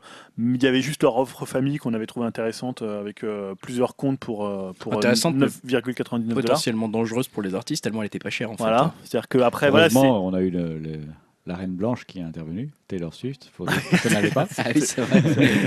C'est vrai qu'elle a, elle a pris la parole pour ça parce que justement les, les artistes, bah, ils en plus, euh, on voit avec des choses comme Tidal, euh, tu peux te dire, euh, ça va peut-être être plus, les plus gros artistes qui vont être les mieux rémunérés. Et encore, je crois que Tidal c'était parmi ceux qui rémunéraient le plus les artistes Mm. euh, quand on voit ce que, ce, que, bah, ce que ça rapporte. Et finalement, on a vu que bah, ceux qui, on, leur, on les donnait pas forcément. Perdants, mais on, on allait dire qu'ils allaient peut-être euh, euh, subir le contre-coup de toutes ces annonces, c'est Spotify. Et puis Ouais. finalement, Spotify euh, bah, se maintient plutôt bien. C'est presque Euh, ceux qu'on ressortent le plus gagnants en fait. Ils, ont, ils annoncent toujours Ouais. des chiffres Voilà, d'abonnement ils annoncent des chiffres très très bons. Ils ont pas mal de nouveautés qui vont arriver là en, en 2016. Donc ils sont à la fois remis en question parce que c'est vrai que quand Apple arrive sur ton marché, bah, tu, tu te dis quand même faut peut-être réagir. Bon, Deezer, ils sont dans une position un, peu, moins, délicate, un peu ouais. plus délicate, un peu moins confortable que Spotify. Mais voilà, je trouvais que c'était une des données de l'année, cette grosse lutte du streaming musical et de bah, d'industrie qui essayait un peu de se, de se remettre un peu en ordre de marche après des années où ils ont euh, simplement cherché à victimiser, euh, à victimiser les gens qui téléchargeaient les méchants. Ouais, euh, à côté, euh, ouais. T'as raison. Puis à côté de ça, il y a toujours les méga stars, un peu bah, comme tu l'as dit, Taylor Swift ou, euh, ou justement, euh, comment il s'appelle, euh, Jay-Z, qui cherchent un peu leur place à travers ces plateformes. C'est-à-dire que bah, t'as des Taylor Swift euh, qui disent bah non, euh, moi je veux pas être présente sur celle-ci parce qu'elle me rapporte pas assez et que Mm. c'est normal d'être payé pour son salaire et quelque part elle a raison, pour son travail quelque part elle a raison. Euh, Jay-Z qui lui se dit bah peut-être que au contraire il faut que j'en achète une pour être euh, dans le truc. Euh, T'en as d'autres qui peuvent pas, qui ont pas autant, sont pas autant médiatiques on va dire et qui juste quittent les plateformes mais du coup se privent d'un revenu qui maintenant est devenu quasiment euh, obligatoire même s'il n'est pas énorme parce que bah effectivement les gens n'achètent plus de CD ouais, juste. ou hein. une expo, au moins une exposition. Voilà, donc les artistes à côté nous ont fait un peu des sorties toute l'année, qui ont garanti toutes nos news techno facilement, notamment Taylor Swift. Merci, merci à toi si tu nous écoutes, Comme elle nous écoute, bien sûr. bien sûr. Non, puis après, ce qu'on constate, c'est que les artistes qui, qui marchent, quoi qu'il arrive, comme Adele, se disent clairement Moi, je veux pas être sur le streaming. Ouais, son, bah. son dernier album n'est pas en streaming. Elle le vend, elle se fait plein d'argent, et puis c'est tout. Comme Taylor Swift, hein, Voilà, l'album le plus vendu depuis des dizaines d'années aux États-Unis, euh, c'était Taylor Swift. faut dire que le modèle euh, à, la papa, hein, j'ai envie de dire, c'est les, on achète un album, ça, apporte beaucoup d'argent à l'artiste. Et Ouais, le modèle mais- streaming, c'est un modèle Ouais. qui est un peu plus. J'en achète plus d'albums, il n'y a que Julien qui achète encore des albums en Ah ouais, France. c'est ce que j'allais dire, ça vaut pour quelques artistes Voilà. dans le monde qui sont capables de vendre des albums euh, parce que c'est euh, les gens ils vont l'acheter directement sans savoir vraiment sans l'écouter et voilà. Après peut-être à Noël aussi, ça marche peut-être mieux la vente physique Mm. de CD encore. euh. Il y a des lives après qui sont devenus vraiment une source importante de revenus pour les artistes. Ouais. Alors bien sûr, pour certains artistes, ça a toujours été le cas. hein. Les gros artistes, les U2, les Madonna, ils se font la plupart de leur thune en fin via des lives parce que c'est des vraies machines à sous. Mais par contre, pour les plus petits artistes, maintenant, les lives ont pris une proportion complètement différente dans l'apport de leurs revenus puisque c'est là en fait où ils, ils vivent maintenant de leur représentation musicale en direct, euh, là où avant ils pouvaient vivre juste des ventes de CD. Mais ce Donc que je- ça- moi, ce que je préfère personnellement. Mais... Bah euh, oui, beaucoup de gens préfèrent ça aussi, mais je Bah, sais pas c'est si vrai que maintenant, ça. Quand tu fais une reformation, euh, à la limite l'album tu le fais juste par support pour dire tiens on a un Mm. album, on le présente, mais surtout il y a une tournée qui arrive Ouais. en 2016, on se reforme et voilà on va vous faire tous les tubes que vous avez aimés. Ça a toujours été important les lives, mais de plus en plus presque en fait. Maintenant, financièrement, pour les artistes, c'est une obligation en fait. Hmm. Donc tant mieux, tant mieux pour nous. Bon, année, année intéressante au niveau du streaming, quoi. Transition encore. Beaucoup Voilà. de transitions, hein, c'est bien. 2015 ça aurait été une année de, C'est vrai, de c'est vrai. transition. Bon, super. Et euh, c'est tout pour la partie Bah techno, oui, on n'a pas d'autre chose. Hein. Après, on peut réécouter les podcasts. On n'a pas de conseils dans la partie techno. Mais... non, mais c'est vrai. il a Écoutez tel podcast, on a trop bien parlé en techno. C'était trop bien. Ce que vous conseille, c'est d'écouter notre podcast. Ouais, c'est ça. Non, mais c'était bon. Je voyais pas d'autres choses. euh, Enfin, il y a eu sûrement d'autres choses, mais euh, Non, bah, ouais, on- c'est les grandes actualités Oui, techno. oui. ouais. la loi Ouais. du renseignement. Ouais. Non, très bien. On va, on va évoquer les sorties ciné dans les semaines à venir, déjà. Ouais. Il y a des films qui sortent là? Il y a des films qui sortent. Non, je crois pas. Le 16 Il y a un truc le 16 Je suis pas sûr. Bon, le 16 décembre, qu'est-ce qui nous arrive le 16 décembre? Ah bah, écoute, on vit plus, on dort plus, on mange plus, on va au ciné. en tout cas, Dim. Pas pour ceux qui auront les places, qu'on reste les places. Dim Voilà, à sa place, voilà. hein, Star Wars, voilà. Moi, mercredi, 14h, les gars, vous penserez à moi. Ouais. Mm, mm. Dans ta salle où ça sera hyper blindé, il fera ultra chaud, ça sera hyper désagréable. On pensera à toi, salaud. Bah, c'est vrai que ça me fait un peu peur. hein. J'ai vraiment peur euh, des gars Tu qui l'attends sortent leur trop téléphone, Tu euh, l'attends tout, trop, euh. tu vas, tu vas être déçu, moi, je pense. Non. Ah, il y a des Ah, mecs qui vont commenter en direct au téléphone. Ouais, c'est ça. Oh, je suis au téléphone là, attends. Oh, attends, putain, il y, a- y a Leia qui vient de mourir. Oh merde. Ou des mecs avec les cases de Dark Vador qui font 2m50 et tu vois rien euh, parce que t'es derrière. Ah ouais, non. je, je compte quand même arriver assez tôt hein, pour bien choisir ma place. Le même qu'on Tu, m'as dit que t'allais arriver la veille. que- C'est la veille, je crois. Il y a des hein. gens qui vont dormir devant, forcément. Bah, de toute façon, la règle d'or quand tu vas au ciné, c'est de se mettre sur le côté. Quoi. Comme ça, au moins, tu peux changer de place. ou je sais Ah, pas, je suis tout à fait d'accord avec toi. Non, ça, c'est au milieu. Non, non, c'est le, le côté, Au il a milieu, raison. je je- déteste. Tu Ah vois, bon on, on sent Ah les oui. mecs qui ont pratiqué la carte UGC là. Tu En vois plus, si tu vas aller faire pipi. Exactement. Quand Pourquoi tu... sur le côté Mais vous êtes fous. Bah, parce que si tu veux te barrer, déjà, tu peux. Voilà, si c'est nul, tu peux te barrer Tu te barres facile. pas, tu dors. Il y a, tu- si tu dois aller faire pipi, tranquille. Si tu veux changer de place, facile. Voilà, c'est le côté, le côté. Voilà. Le milieu, le tu fais chier toute une rangée. Bah, Tu t'en fais fous de du- faire chier une rangée. Voilà, c'est le conseil ultime effectivement du podcast, c'est mettez-vous sur les côtés au cinéma. N'allez pas voir cette merde. Euh, Julien, toi, t'as évoqué un autre film, J'ai évoqué quoi? Je me souviens My plus. Skinny Sister. Ah ouais, My Skinny Sisters, Qu'est-ce que j'ai vu le. Au début, j'avais sélectionné comme toi là, la vie très privée de Monsieur Sim. Ouais. Mais voilà, j'ai- My Skinny Sisters, c'est un film qui ressemble un peu à un film indépendant américain, mais version scandinave. Donc c'est l'histoire d'une, euh, c'est l'histoire d'une petite fille. euh, Donc c'est chiant. Oh, en fait. non, non, non, non. ça a l'air très bien. C'est l'histoire d'une petite fille qui est un peu boulotte et euh, qui, euh, Bouboule. dont, dont la sœur est, euh, C'est voilà, le bouboule donc la sœur, donc euh, d'où le titre Skinny Sister, elle est très mince et fait de la danse, donc c'est un peu son modèle. Et elle va découvrir quand même que cette sœur, elle a un secret un, euh, un peu étrange. Non, mais ça a l'air très très bien. Ça Ça fait l'air- vomir, quoi, en fait. C'est ça, c'est ça Moi, je crois que c'est son. je crois qu'elle est anorexique. Je crois que c'est ça le secret. Je sais pas Ouais, le le, film sur Sim, ça a l'air plus marrant. Il était, il fallait Bah, marrant arrête de défoncer mon Skinny Sister, ça a l'air très bien. J'ai regardé- J'ai la la Laisse le. Bouboule 2015 de Julien tranquille. Le remake Bouboule Non, euh, suédois. En fait, pour essayer de le vendre, il présente ça comme un, un- comme un lit- My Little Miss Ah, euh, Sunshine version ça. scandinave. Ah ok. C'est toujours ça. C'est Voilà. Little Miss Non, mais en plus, l'actrice qui joue le, le rôle de donc la petite fille euh, un peu euh, un peu Un peu rondelette, on va dire, euh, voilà, euh, qui est un peu l'équivalent de Bouboule. Euh, elle est vraiment, elle est vraiment excellente dans le rôle. Euh, voilà, elle est Bon, très bien choisie. J'irai voir la bande-annonce. j'ai Mais pas Voilà, ouais. My Skinny Sister. Bon, moi j'ai mis un peu de film français quand même pour défendre La un vie peu. très privée de Monsieur Simmer. La- quoi, alors la vie très privée de Monsieur Sim, c'est le mec qui a fait euh, le nom des gens. Les grosses têtes. Hey, Sim, Ah putain Sim. Ah, J'avais oublié ce mec. il est mort, non? Ah, Ah, il est mort. Sim. Il est Il mort, est mort Sim Sim. Oh. Attends. Il avait déjà 90 ans il y a Une minute 20 de ans. silence pour Sim, s'il vous Ah, plaît. non. bon bref, non, c'est un film avec Jean-Pierre Bacry où s'il fait du Bacry, ça a l'air bien. D'accord. Voilà. Bon. Honnêtement, J'avoue ça. que j'ai vu la bande annoncière, ça avait l'air d'être sympa. Voilà, Ouais, ça a l'air Bacri, sympa. il Il faut aimer marrant. Bacri, hein, Ouais. c'est du Bacri quoi. Et après, le goût des merveilles, mais ça c'est parce qu'il y a Virginie, Fi- Virginie Ah, dedans. oui, Ah oui, ah bah attends, mais moi aussi je choisis ça, pas Star. Wars. Bah Virginie Fira, attends. Oui, ah bon Virginie Efira, moi je, Ah, j'adore. J'adore Virginie. Mais vous Efira. adorez quoi Bah, physiquement. Non, bah, Enfin moi physiquement. moi plus pour son jeu d'actrice, mais- ouais. Mais euh, en tant qu'actrice, en plus là, je trouve qu'elle a tendance à un peu, à- tu vois, c'est un peu empâté quoi. Oh là, Ah bon, attention oh à ce là que tu dis sur Virginie Non, mais tu sais, elle a l'impression qu'elle est alcoolo quoi. Ah bon, qu'est-ce que tu racontes Mais Elle si tu la vois, elle est, elle est un, peu, nous écoute. un peu bouffie quoi, tu vois. Ah non, moi je la trouve Je magnifique. quoi, non, mais je la trouve jolie dans le film en plus. euh, j'ai Je la trouve qu'elle est euh. rayonnante. Enfin, je sais pas, j'aime beaucoup. Le film est archi comme la pluie. joue pas Jérémy Renner non plus. hein. Non, en Je plus, je dis ça, c'est vrai qu'elle a pas l'air de si mal jouer que ça. Moi je trouve qu'elle joue toujours juste. J'aime bien en fait. J'aime bien ses compositions à chaque fois. donc, Oui, euh, elle joue pas trop mal. Je suis client, je suis client. Je préférais dans la Nouvelle Star. Hmm, Non, pas c'est- moi. elle présentait ça, non Ouais, elle est mieux en actrice honnêtement. Je l'aimais bien dans le film, dans la série qu'elle avait fait sur M6 où elle jouait son propre rôle. Ah, elle là. était drôle là-dedans. Ah ouais. C'est là où je l'ai découverte. Non, elle est drôle en plus. Elle est Oui, oui. plutôt. Moi, euh, je trouve qu'elle a beaucoup de... Dans 10, euh, 20 ans d'écart, elle était Distance, C'est une bien. belge, hein. Voilà. c'est tout. Est-ce que je dois faire une autre coupure au montage Grégoire?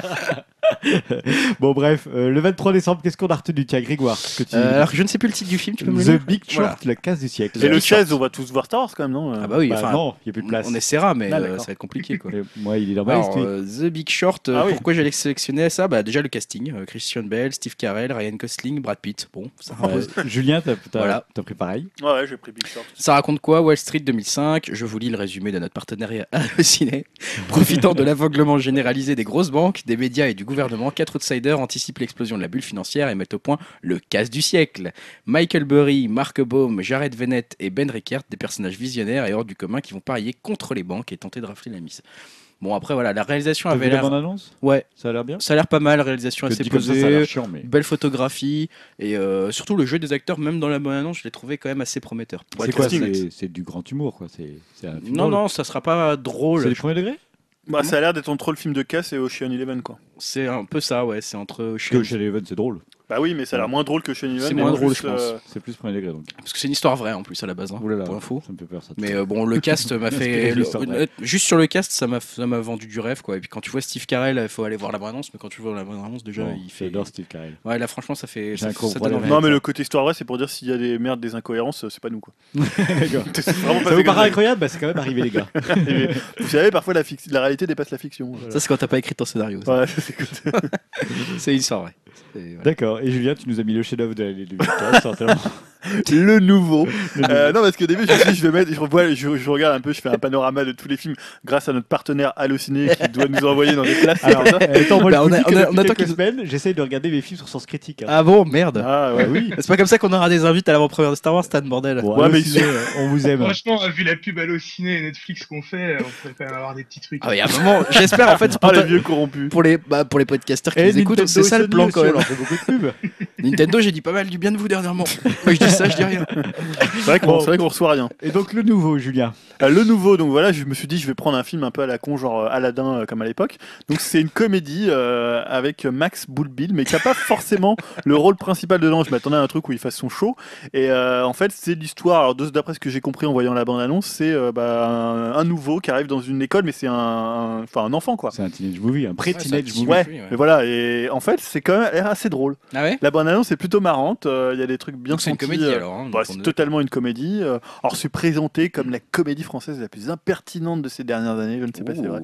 J'ai pas vu trop de signes d'impertinence, euh, euh, à part un ou deux trucs qui sont, euh, Max qui sont assez Boulbil, il marrants. joue quoi euh, Il y a un prof? Bah, il joue, non, il joue, je crois, le, frère d'un de ses copains, Ah, ou oui, je sais pas si c'est le grand frère d'un de ses copains, euh, qui va essayer de lui donner des conseils pour séduire une fille dont il est amoureux. Ça a l'air vraiment bien.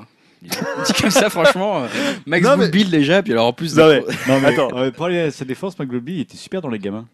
J'ai pas vu. Ouais, Ah, avec Alain Chabat? Bah, j'ai pas vu. Il faut que tu vois les gamins, c'est Oui. très sympa comme film. Non mais attends, en plus Greg il, il raconte de la merde sur le film, mais tout à l'heure avant en off, il me dit ah ouais le film n'a pas été mal accueilli. euh. Oui, c'est vrai, non, non, c'est vrai. C'est vrai que, c'est, c'est vrai que j'ai dit ça. C'est vrai que le- les critiques ont été plutôt bonnes, mais notamment pour les jeux des, Des des gamins. gamins. ouais, justement, des, des quatre Ouais, enfants là. ça sonne assez juste parce que généralement Ouais. les gamins tu vois le truc genre le petit Nicolas mais ils jouent Alors comme que- des quiches, t'as envie de les frapper et, et de les assassiner. Les quoi, critiques c'est pas étaient assez sévères avec Max Boulbil par contre. Ah bon J'en sais rien, je dis ça comme ça. Voilà, donc le nouveau, je n'irai pas le voir, mais quand il passera dans Canal Plus à la demande, je le regarderai avec grand plaisir. Bon, tu nous tiendras au Tout courant. comme Toi, je tu vais nous regarder conseilles la des- famille Bélier, hein, voilà, une autre merde. Tu l'as toujours je- pas vu Non, mais je vais Ah, regarder je ça. moi. Tu nous bien. conseilles des films Ouais. au ciné que tu vas pas voir au ciné en fait. Non, je- moi je vous dis, je vais voir que des dessins animés, je ne peux pas. Voilà, bah, donc là je vais voir bientôt, je vais pouvoir voir les films de cette année. La famille. T'as toujours pas vu euh, Bou- euh, Bouboule, mais t'as t'as- t'as vu finalement l'autre Benoît Bricefer, non. Ouais, non, toujours Tu l'as pas pris, Benoît Brosfer Non, il Prends-le. Passe une bonne soirée. vas-y. Oui, et puis fais-nous un débrief, quoi. Qu'on se barre Ah, avec. mais. Celui-là, il m'intrigue quand même. Un Bre- Benoît Bricefer, j'aurais limite quand même envie de le voir. Ah, les aussi. effets spéciaux, apparemment, c'est pas mal. C'est du lourd. Non, j'ai vu Samba. Oh, c'est nul. C'était chiant. Putain, c'est nul. Moi, J'ai j'ai vu trouvé pire. ça chiant. Bon, Euh, j'ai vu pire, je m'attendais à pire. J'ai rarement vu pire. Je pars avec le truc de me dire ça va être une grosse merde et finalement. ouais, C'était ni drôle ni pas drôle en fait. On n'est pas loin de la grosse merde. Non, mais c'est les mecs qui ont fait. euh, Oui, oui, mais c'était ni drôle ni, ni dramatique. Comment en fait, s'appelle ce film là Intouchable. Intouchable. Oh, c'est Shyamalan qui a réalisé euh, Samba. Ça fait hyper peur, il y a un twist à la fin. En fait, il est mort, le gamin? En fait, il est mort. Bon, bref, sur ces, sur ces bons conseils. Ainsi s'achève euh, notre podcast, le Upcast 22. Euh, voilà, vous pouvez le retrouver sur iTunes, euh, Upcast. Mettez-nous des petites étoiles ou des commentaires. hein. Euh, on est toujours content. Ouais. Est-ce que je parle encore de Twitter? Oui. Ah On annonce nos podcasts une fois toutes les deux semaines, hein, fidèlement. J'ai tweeté hier, j'ai tweeté. Oh, c'est vrai Sérieux Ouais, j'ai mis qu'on enregistrait. euh, On est même pas au courant qu'il y a des.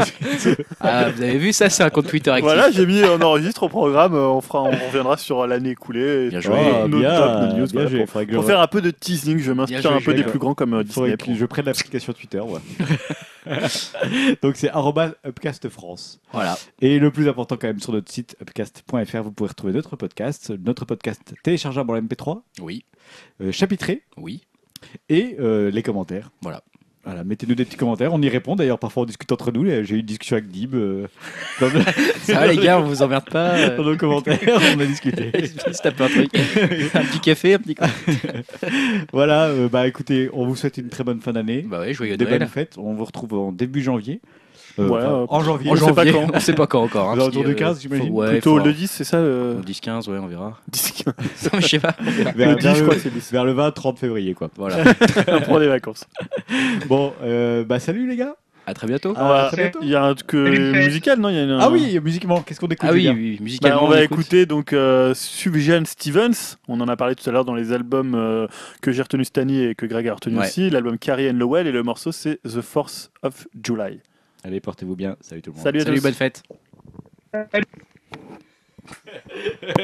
Ton salut était drôle, le début. Ça a coupé au milieu de ta phrase, ça a fait. Ah oui, oui, oui, oui. isoler les bruits de Il veut faire un Ewok. bruit de merde qui tombe dans les chutes, faut l'isoler et le remettre à la fin. La musique.